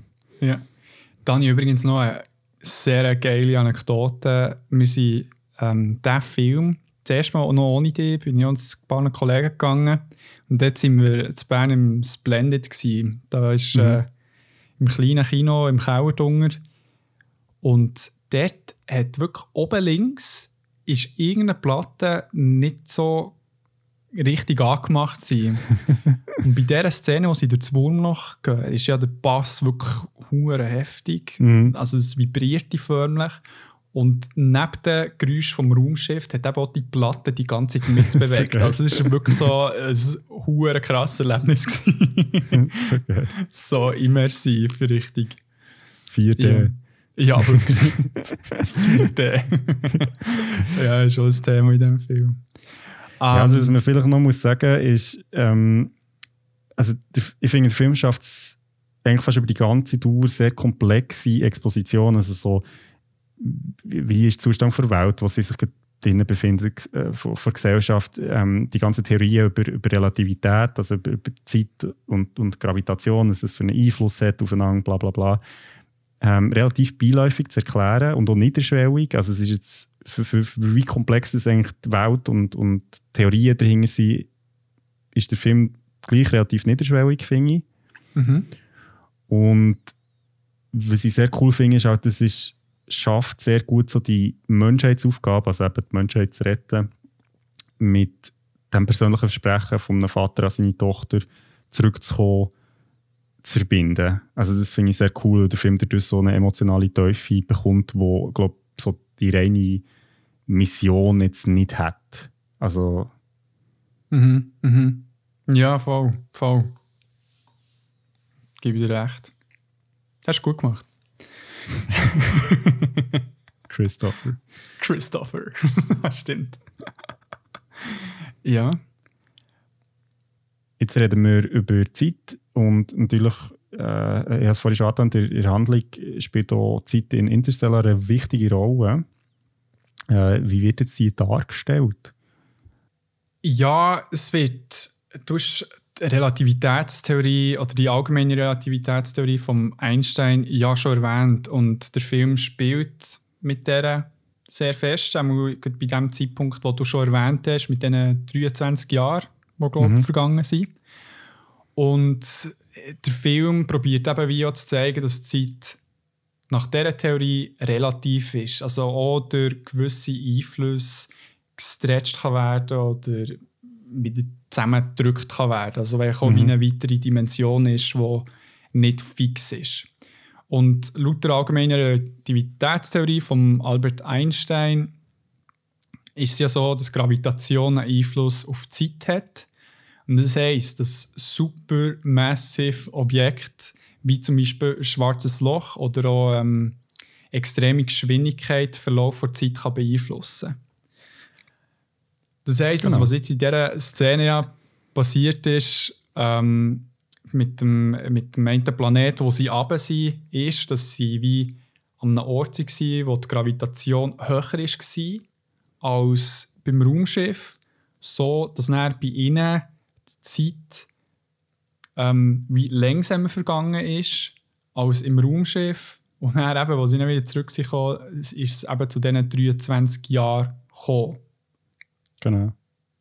Also Zeit äh, eben in, in Interstellar verläuft nicht linear. Also vielleicht muss man hier noch sagen, dass eigentlich in keinem Film verläuft Zeit wirklich linear. Also wenn Mhm. man einen Film als Ganzes anschaut, sieht man das. Also es gibt ja die ganze Zeit Cuts und, und Zeitsprünge. es wird gesprungen. Ähm, aber der Unterschied bei Interstellar ist, dass die Zeit für die unterschiedlichen Charaktere eben nicht gleich schnell verläuft. Mhm. Und Zeit wird in diesem Zusammenhang im, Stil, im Film auch als Ressource bezeichnet, also wo genauso wichtig ist wie Treibstoff oder Nahrung. Also der ganze Film ist halt so ein bisschen wie ein Wettlauf um Zeit. Also sie haben quasi die Existenz der Menschheit geht, die nicht mehr so lange hat. Ähm, ja. Und Zeit ist ein wichtiger Parameter. Und das heisst, wenn die Astronauten, weil sie eben in einem anderen Umfeld sich befinden, wo die Zeit anders verläuft, wenn für sie Sekunden vergehen, vergehen im Extremfall Jahre auf der Erde.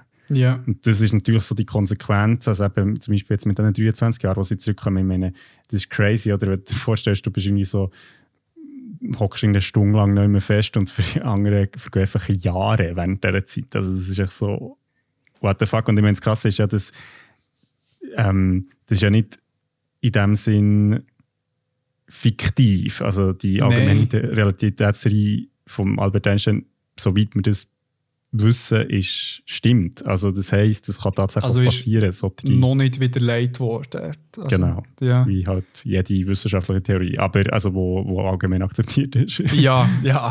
Einfach, dass man da nicht äh, Halbwahrheiten rauslassen. genau. Ja, das stimmt. Dort muss man auch mal Props an Nolan geben, dass man wie so etwas aufgreift und echt, weißt, ein Teil von der Theorie Mhm. so darstellt, dass es wie echt, eben für jede Person, für fast jede Person echt klar sollte sein, aha, shit, das kann also passieren. Also so sieht das dann also aus. Und dann ist ja ähm, eine unglaublich auch emotionale Szene, die dann kommt nach, nach Mhm. diesen 23 Jahren, die vergangen ist, wo ich jetzt äh, nicht spoilere. Einfach, mir ist recht viel Pipi in den Augen gewesen. Ja, voll. Ja, ähm, jetzt, äh, welche Eigenheiten der Zeit werden denn mit dem Medium Film, was ja ist, besonders gut gezeigt? Also es ist ja so, weil die Zeit unterschiedlich verläuft für die verschiedenen Charaktere. Altern sie natürlich auch verschieden schnell und Mhm. das heisst, im Film kann man halt auch Darstellerinnen mal austauschen, wenn sie älter müssen sein. Das ist in anderen Medien schwieriger. Ja. Ähm, was noch interessant ist, ist, der Film hat ja die Möglichkeit, mit Slow Motion oder Zeitraffer zu arbeiten, aber das wird im, in Interstellar nicht eingesetzt. Okay, stimmt. Das ist ja mehr das Ding bei Inception, wo ein bisschen gebraucht wird, wo ja auch Genau. so ja, mit den Träumen, Zeit, aber Abständen auch ein bisschen gespielt wird, ohne jetzt da gross in den Plot reinzugehen. Aber du hast recht, ja, es ist alles in echt Zeit, die abläuft. Genau. Wo aber dann gleich eben relativ ist. Darum, das ist äh, wirklich, äh, ja, manchmal so ein Also für die, die jetzt nicht ganz können folgen können, ich den Film schauen, aber Ja. äh, genau, es ist so, es klingt jetzt halt ein bisschen meta. ja, aber dann würde ich doch sagen, also es ist wirklich, also wir, sind beide der Meinung, dass es ein genialer Film ist, wo man unbedingt mal schauen sollte.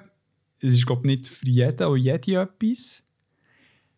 Weil ich würde jetzt eben mega gerne ein bisschen Spoiler sicher kumpen, Mhm. wenn das für dich okay ist.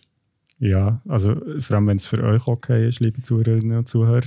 Ja, dann könnt ihr Ähm. zur Diskussion wieder kumpen. Genau, wir die Time Zeit wieder angeben. Genau.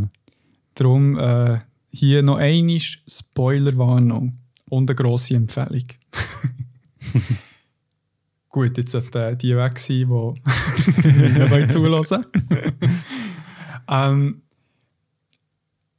Jetzt einfach mal für dich ist sonst noch etwas vom Film eben aufgefallen, auch auf einen Plot bezogen, den du mega gerne noch anschauen möchtest?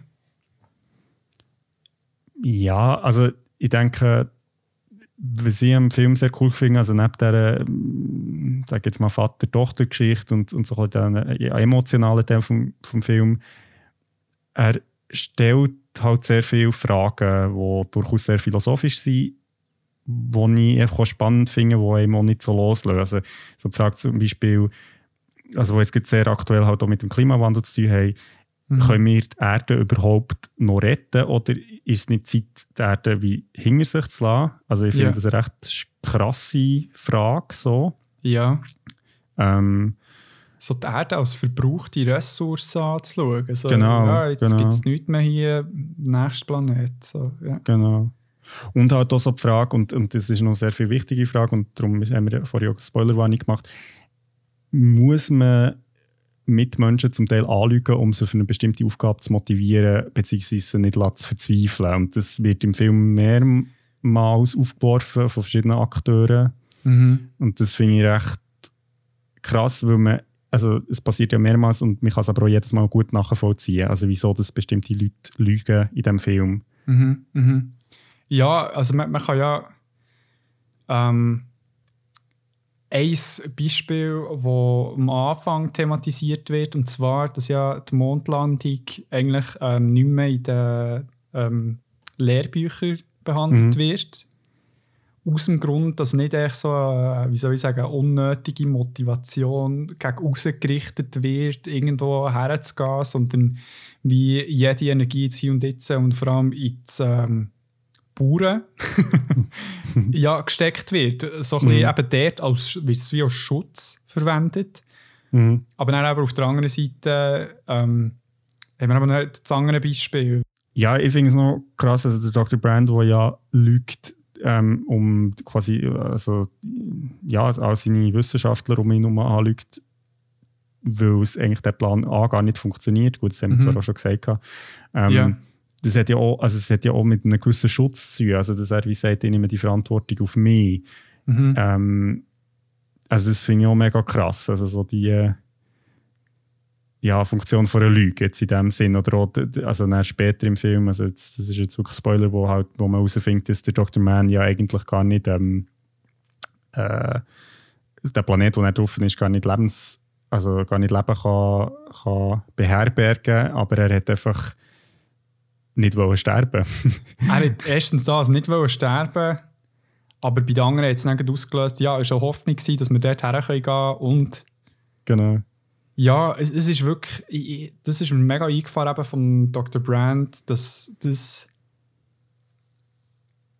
wirklich ein, ein bewusster Entscheid war. Es war nicht irgendwie die mhm. Wahrung vom eigenen Gesicht, sondern echt so, wie, hey, wir müssen die Energie aufrecht behalten, also behalten, damit wir irgendetwas können auslösen und kreieren und dass wir da einen Schritt weiter können gehen Also der Film fragt ja auch, wie ist das Überleben der Menschheit für dich als Person wichtig, wenn du es nicht miterlebst, also so, oder wenn ja. dein persönliches Umfeld betrifft. Und dass man quasi die Menschen nicht für so etwas kann gewinnen kann, außer man gaukelt ihnen halt vor, es gibt noch eine Lösung, wo, sie quasi über, wo man selber überlebt. Also das ja. finde ich schon recht krass. So. Also eigentlich so, man will, er will irgendwie ähm, einen kollektivistischen Sichtpunkt in, äh, ja, in, in die individualistische Sichtweise so ein bisschen drinnen mhm. verstecken. So ein bisschen, genau. Ja, weil eben jetzt wir westlich Orientierten wären so, nein, sicher nicht. yeah, genau. Ich wollte Teil davon sein. Ich wollte es ja für mich und meine Mitmenschen machen. Aber was vielleicht in anderen Kulturen mehr so ein, ja, eben ein Community-Ding ist, so, hey, das machen wir für uns oder eben für die Menschheit. Ja. Das, ja, das ist ein cooler Vergleich, den du gerade, äh, gebracht hast, stimmt. Ja. Und das Gedicht, das ja immer wieder vorkommt, durch sie hier notiert, das, mhm. das ist mir erst ähm, recht spät ähm, aufgefallen, um was beim Gedicht überhaupt geht. Also es geht eben, dass man gut ähm, aber do not go gently into the night und was sagt der Rage, Rage, Rage mm. against the dying light, oder? Dying wo, of the Light, ja. An Genau. The Dying of the Light, also das heisst, dass man wirklich auch wirklich der kleinste Funken Hoffnung soll hinten nachgehen, weil sonst klappt es eh nicht, wenn man es nicht probiert. Mhm. Mhm. Das finde ich, das finde ich sehr, sehr, also es ist eine schöne Sichtweise auf das Leben auch. Also, Ja, voll. ja. Und ja, ich weiß auch nicht. Aber ich, ich finde ich find den Film wirklich super, genial. Er trifft meinen Nerv. Eben so, Mhm. hat genug Seife-Elemente drin, aber ist trotzdem mega emotional, hat Spannung drin. Und also, ich meine, natürlich, es wird da äh, Bookcase sein. Also, das wird kritisiert von Leuten. So, Mhm. «Ja, ist ja mega blöd, das ist doch sicher nicht so, eben, wie man die, warte, weißt du, die vierte, die vierte Dimension, so eben Zeit. Mhm. Ähm, ich finde es doch echt mal cool, wenn ein Filmemacher echt so eine Idee hat, ja, wie man das könnte darstellen könnte, auf so eine simple Art und Weise, Mhm. Mhm. wo wirklich so, aber einerseits, weißt, so eine riesige Idee, aber so krass angebrochen auf halt äh, eine Beziehung zwischen Vater und Tochter. Mhm. Das finde ich, ja, das hat mir mega gefallen. Da bin ich voll on board gewesen. Ich weiß nicht, wie du mit dem so ein bisschen bist umgegangen. Ich finde es auch super. Also ich finde auch, ähm, klar kann man das kritisieren, also jetzt geht es um einen wissenschaftlichen Standpunkt natürlich sowieso, aber äh, ich finde, es geht ja nicht um das. Also Film ist ja in dem Sinne ein fiktives Werk und es geht ja immer auch darum, finde ich, bei Kunst irgendwie Möglichkeiten aufzuzeigen oder, oder, oder Fantasien anzuregen, wie etwas könnte sein und ich finde, der Film macht das sehr gut. Also auch wenn er sich vielleicht an anderen Stellen mehr, sage jetzt mal, der Wissenschaft verschreibt, aber logisch ist es ja immer eine Erfindung. Also Ja. ich finde es jetzt auch nicht per se schlimm. Ich finde so, also ich finde den Film wirklich sehr cool, also ich habe den sehr gern. und ähm, Also warte, noch einmal, Christoph, Übersetzungsmaschine, würde ich rausspähen, er trägt durch. Der Film, der ist der Wahnsinn, einer von seinen Lieblingsfilmen. Echt, echt dass ihr wisst. ja, äh, also würde ich jetzt nicht so umschreiben. Also, Nicht, aber das hast du mal gesagt. nee, ja, es ist schon einer von meinen Lieblingsfilmen, aber das heißt nicht in die Reihe durch, wenn ich ihn schaue. Also, so, ich bin Ja, nicht so, aber du echt so ein grundsätzlicher, eben sehr ein Mellow-Dude bist und halt deine Begeisterung, ich bin einfach, ich bin einfach sehr, äh, ich bin sehr klar mit mir. Ich, habe- ich habe halt eine Skala, wo, wo ähm, die gegen oben halt noch offen ist. Ja, den besten Film vielleicht noch nicht gesehen. Anyway, ähm, nein, was ich noch sagen ist, ähm, dass, was ich noch spannend finde an diesem Film ist, dass einer von vielen Medien ist, wo in letzter Zeit rausgekommen, also sage jetzt mal in den letzten zehn Jahren, wo sich so mit dem Überleben der Menschheit oder von Menschheit als Spezies befasst. Und zwar, wo es eben nicht darum geht, dass irgendein Bösewicht irgendwie die Menschheit will ausrotten oder Ja. so, sondern dass es wirklich eigentlich um Ressourcenknappheit oder eigene Fehler jetzt in dem Sinn geht. Ja. Und das finde ich noch lustig, also weil das jetzt eben in letzter Zeit sehr viel vorkommt. Also äh, Avengers Endgame ist zum Beispiel ein Beispiel. Ähm, dort ist natürlich auch mehr ein Bösewicht, wobei man dann kann sagen ist der Thanos wirklich böse, bla bla bla. Also die Ja. Diskussion gibt es natürlich. Ähm, aber auch zum Beispiel Horizon äh, Zero Dawn ist, ist auch ein Spiel, das sich finde ich, sehr stark mit dieser Frage auseinandersetzt und eben so mit dieser Frage, was ist meine Verantwortung als Mensch für die ganze Spezies, auch wenn es mich gar nicht betrifft, blöd gesagt. Also das, ich finde die Frage finde ich recht spannend, weil sie so eine, so eine Skala aufmacht, die ich finde, glaube ich, der ja, das ist vorher irgendwie in den Medien nicht so behandelt worden. Also meine, das ist, also Full Discretion, es kann sein, dass das überhaupt nicht stimmt, aber ich habe das Gefühl. ja, also da kann ich jetzt sagen, so in unserer Zeitspanne, wo wir Medien konsumiert haben, haben wir nicht so viel. Ja. Aber ja, Ja, aber es ist sowieso die, die also, also um es nochmal schnell ein auszuführen, es ist sowieso, dass Menschheit echt ausgelöscht wird, weißt du, einen Asteroid oder so, Ja. klar. Aber Ja. dass wie wir selber daran schuld sind, aber es nicht einen klaren Verantwortlichen gibt, das finde ich recht spannend. aha, Das ist wirklich, kommt, also finde ich sehr wenig Medien vor, also eben so das ganze Klimawandelproblem, weil die Medien fokussieren sich sehr oft, oder so populäre Medien vor allem, dass es halt einen personellen Akteur gibt und wenn man den zerstört, dann ist alles gut. also, let me give you two examples.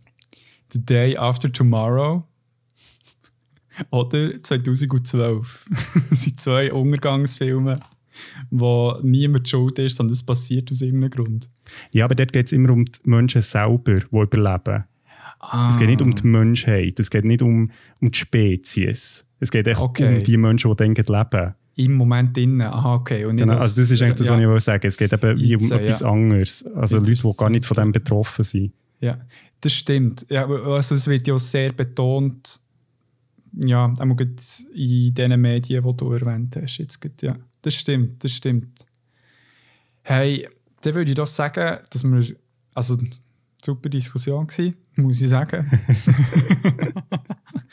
Aber kommen wir doch wieder zurück ins Thema und ähm, holen jetzt noch die Gespoilerwarnten wieder zurück ins Boot. Und ähm, ja, jetzt äh, Thema Zeit. Gibt es irgendein verbindendes Element, wo du jetzt das Gefühl hast, ist bei allen Medien da gewesen? Oder hast du irgendwie auch ein bisschen das Gefühl, dass zwar jedes Medium Zeit behandelt hat, aber auf eine sehr eigene Art und Weise? Ja, also sicher die zweite, ähm, die zweite Aussage jetzt. Also ich, ich glaube schon, also das haben wir ja bewusst so ausgewählt, dass es eben nicht jetzt irgendwie dreimal um Zeitreise ist gegangen oder so, sondern Mhm. wirklich um verschiedene Darstellungen von Zeit. Ja. Ähm, wie man sich vielleicht kann denken, ist die Zeit halt ein sehr ähm, ja, ein spezielles Thema. Also meine, abstrakt, ja. äh, Sehr abstrakt, hat aber eine sehr grosse Wirkung auf, auf unseren Alltag, also wie wir die Zeit wahrnehmen Mhm. wie die Zeit eben auch relativ kann sein, also jetzt im eigenen Wahrnehmen, aber auch tatsächlich, also physisch. Ja. Ähm, ja, von dem her, also schon cool, ich denke auch, also wenn man noch ein bisschen in Meta-Diskussion reingehen will, eben, dass halt viel von diesen Medien, die wir normalerweise besprechen, auch Zeit als bestimmenden Grundfaktor überhaupt haben. Also ähm, ja, ein Film, wo keine Zeit, also ein Film, der nicht läuft, ist einfach ein stehendes Bild. Also, Ja, wenn man es jetzt sehr ausweitet, das stimmt, ja. Ja. Ähm, aber das ist. Ich, ich, ich suche jetzt einfach so ein bisschen das verbindende Glied und äh, ja, macht mir auch ein bisschen das Leben schwer jetzt gut. Aber es ist wirklich so ein bisschen, ähm, jedes von diesen Medien ist Zeit nicht irgendwie so ein Faktor, der rum ist, sondern es ist etwas, das bewusst damit gehandhabt wird, hätte ich jetzt genau, gesagt. genau, Also jetzt absolut. bei Geisel ist ähm, ah, ne, würde ich jetzt sagen, ist, dass er mega akribisch probiert, das Datum oder den Tag wie festzuhalten. Und, ähm, Ja, oder, oder halt Zeit irgendwie wie zu registrieren oder, oder halt das, irgendwie, das, genau. Weil, weil es, ihm gibt es dort halt, bei Life is Strange ist die Manipulation vor Zeit Mhm. und bei ähm, Interstellar ist wie der Zeitlauf bewusst einzuberechnen im Prozess. Also Und Mhm. eben das äh, Relative, wo dort mega jetzt zelebriert ist das falsche Wort, äh, einbezogen wird. Ja, aber es ist, es ist schwierig, jetzt eben, weißt du, so, über so ein Thema präzise zu reden, weil, weil es jetzt eben so ein abstraktes Konstrukt ist. Also was ich noch interessant finde, jetzt gerade mit dem Blick auf, auf Geisel, ähm, weil, weil der Christoph André das dort selber noch erwähnt, ist das natürlich ähm, Zeit, wo einem genommen wird, also Zeit, wo man mit Geselhaft verbringt oder im Gefängnis Ja. oder wie auch immer, ähm, halt auch einem in seinen Möglichkeiten einschränkt. Und das ist eigentlich das verbindendes Element, finde ich, von allen drei True. Medien, dass halt weniger Zeit bedeutet weniger Möglichkeiten. Ja, ja. Das stimmt. Und das finde ich sehr spannend. Also, wenn man wie sagt, äh, ja, also, was, wieso ist Zeit wichtig, ist eben so, ja, wenn du viel Zeit hast, kannst du auch viel machen. Und wenn du nicht so viel Zeit hast, dann kannst du vielleicht nicht so schlaue Entscheidungen treffen oder ja. nicht so viele Sachen ausleben. Also, das finde ich schon noch recht spannend. Ja, und also eben, wenn, wenn Zeit verloren geht, ist ja etwas, was so viele Leute aufregt. Also es ist wirklich so, im Leben selber möchte man, zur heutigen Gesellschaft, die ja sehr irgendwie effizient will leben will, Mhm. man so seine Ziele erreichen, eben Karriereziel, bis dann und dann, wo ich das gemacht habe. Äh, ah ja, weil dann kommt ja noch die Familienplanung und so weiter. Also Mhm. es ist so ein präsentes Thema, das uns kann stressen kann alle. Mhm. Und was glaube manchmal wichtig ist, eben die Zeit nicht nur als Ressource anzuschauen, sondern auch so ein bisschen als Möglichkeit, sich auch mal die Zeit bewusst zu leben, mhm. hat die Zeit gesagt. Also das ist so wie die Sichtweise auf das Ganze, sich eben mit der Zeit so mit der Zeit äh, mega ver verzerrt hat. So eben, mhm. Mhm. Wie, wie, wie du eben bei Interstellar erwähnt hast, dass eben eine Ressource ist, die aufgebraucht wird und nicht etwas, was man erlebt. Genau. Ich finde es ja auch spannend in dieser Diskussion, dass wenn, ähm, also für mich zumindest, vielleicht ist es für andere Leute anders, aber äh, zum Beispiel Ferien oder Freizeit, also wirklich Freizeit, definiert ja. sich ja irgendwie dadurch, dass Zeit wie keine Rolle spielt. Ja.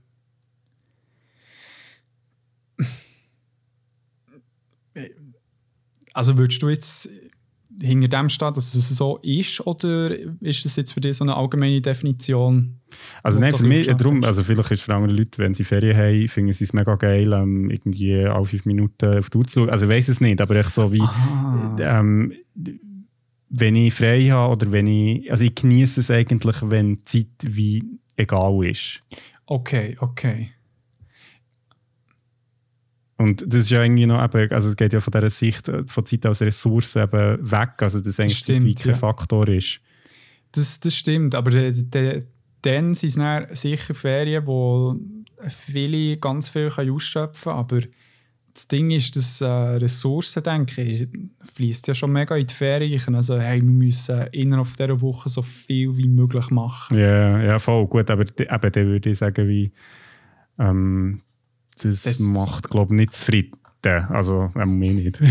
Nein, das ist, das ist glaube ich, so ein Erlebnisurlaub, wo man irgendwie die Ressourcen nutzen will, was sicher cool ist, wenn man viele Sachen erlebt hat, aber eben so erholsam ist es doch echt, wenn du eben die, die zwei Wochen hast, wo du irgendwie an einem Ort bist und echt mal machst. Das, das stimmt. Also, wo die Zeit, spielt keine Rolle, der Tag ist auch egal. Vielleicht wegen, der, wegen Messen wäre es noch wichtig zu wissen, dass es nicht so ist. Aber äh, ja, du hast recht. Du hast recht, äh, würde jetzt, das würde ich jetzt auch noch unterschreiben. Aber ja, es ist, also es ist sicher ein Thema, wo man viel, also ja, wo man viel darüber philosophieren kann, wo schon viel darüber philosophiert ist worden. Ähm, es gibt ganz viele Parameter. Also eben, du hast ja erwähnt, zum Beispiel bei Life is Strange, dass das in Episoden ähm, ist rausgekommen, also dass man es eben kann einteilen kann besser. Also das Videospiel, das ja meistens irgendwie, keine Ahnung, 30, 40 Stunden geht. Ähm, ja, Finde ich irgendwie auch noch spannend. Ja. Also es hat ja auch viel mit Zeit zu tun. Habe ich Zeit, das Videospiel zu spielen oder eben nicht? Oder, ja. Äh, ja. ja, das stimmt.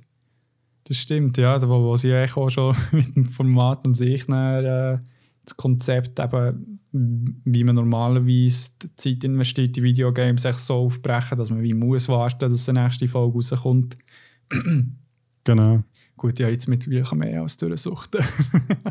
also vielleicht noch, noch als Anmerkung, ich meine, das ist ja auch so etwas, oder? Ich meine, wenn ich mir überlege, wie viel Zeit ich verbringe, jetzt mit Beyond Format zu machen mit dir, ich meine, wenn, wenn ich mir das wirklich aufschreibe, dann dürfte ich es eigentlich gar nicht machen. Also weißt du, es ist sowieso... Aber darum ist es gut, dass ich es gar nicht weiss, weil dann stört es mich auch nicht. Es ist so... Ja gut, jetzt weisst du es ja, aber du äh, sagst für dich bewusst, hey, das ist für mich gut investierte Zeit. Oder nicht? Weil wir es letztes Mal genau zusammen angeschaut das, das, das wünschst du dir, dass ich dir das jetzt sage. du hast nicht das Anrecht zu sagen, dass du nicht gut investierte Zeit hast, weil du nicht schneiden Hey, Love, ähm, mit dir ist jede Zeit gut investierte Zeit. Und natürlich oh. für euch. Ähm, ich also fühle mich mit, mit, mit euch, liberiert. Ah, ähm, ja. Liebe Zuhörerinnen und Zuhörer, Zeit, die wir mit euch verbringen ist natürlich noch viel schöner. Hey, aber wenn ich jetzt so auf die Zeit schaue, ist es eben auch schon Zeit, mal einen Abschluss zu finden. genau. Ich werde noch eine kleine Empfehlung schnell geben. Und zwar ähm, für die, die Tenet noch nicht gesehen haben, schaut doch noch. Also vor allem für die, die sich das Thema Zeit interessiert, weil ähm, wie alle Filme von Christopher Nolan befasst sich auch der Film mit dem Thema Zeit, ähm, aber ein in einer anderen Art. Und äh, auch wenn der Film finde ich, nicht ganz an allen Stellen wirklich ausgegoren ist, ist das Warum doch- musst du das jetzt sagen? Bei einer Empfehlung musst du das nicht sagen. Ja, mal, klar. Bist doch ein bisschen positiv. Sag doch, hey, das ist ein cooler Film, das ist wirklich gute Unterhaltung. Nicht immer den Kritik Christoph drin haben. Ja, nur weil du bei dir selber keine Kritik erlaubst, darf ich das gleich machen. Nein, ich will ein bisschen Positivität mit diesem Podcast bringen. Und du bist da, hey, wirklich ein super Typ, wirklich eine mega Empfehlung für den Film Tenet. Also es ist wirklich spannend, wie das Thema Zeit auch dort umgeht. Aber er ist im Fall echt gleich nicht so recht kohärent. Also von einem, Nein, das habe ich nicht gesagt. Es geht nicht um Kohärenz. Ja, also ausgegoren. Gott, das ist Jargon. Also, Hast du nicht gesehen? Nein, ich habe ihn noch nicht gesehen. Ja, aber, eben, habt die Schnur und schaut ja, aber ich, ich mag doch nicht hören, dass er nicht aus, ganz ausgegoren ist, wenn ich äh, den Film noch nicht gesehen habe. Das das nimmt mir jede Lust weg. Wirklich? Im war schon ein bisschen. Okay, not my problem.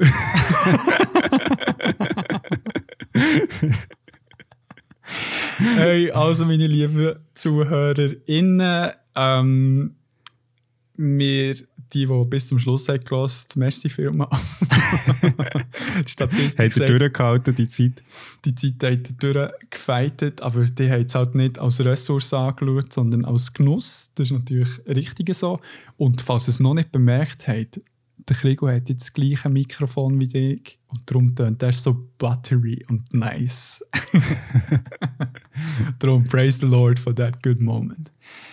Nein, sonst äh, bleibt echt uns nichts anderes übrig, als zu sagen, ähm, spread the beyond word und folgt uns auf den Instagram-Kanal, bringt andere Leute, äh, um auch uns auf Spotify, Apple Podcasts und anderen Plattformen zu folgen. Wir wollen gerne noch berühmt werden und wir wollen das Berndeutsche Gang noch in der ganzen Schweiz verteilen. And beyond. See what I did there. Nice. Hast du noch etwas zu sagen? Hey, gute Zeit.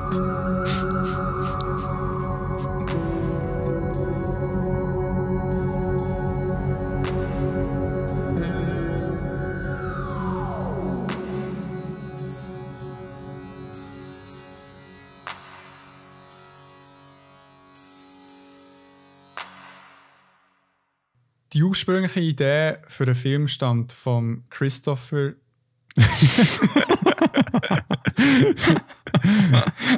Nein. Nein, ich meine von Jonathan Nolan, am Christopher Bruder. Die beiden haben dann ähm, zusammen das Dreibuch entwickelt. Zusammen. Und Mach's nochmal von vorne. Das ist schon gut. Jetzt haben wir das Drehbuch entwickelt zusammen ich kann nicht mehr.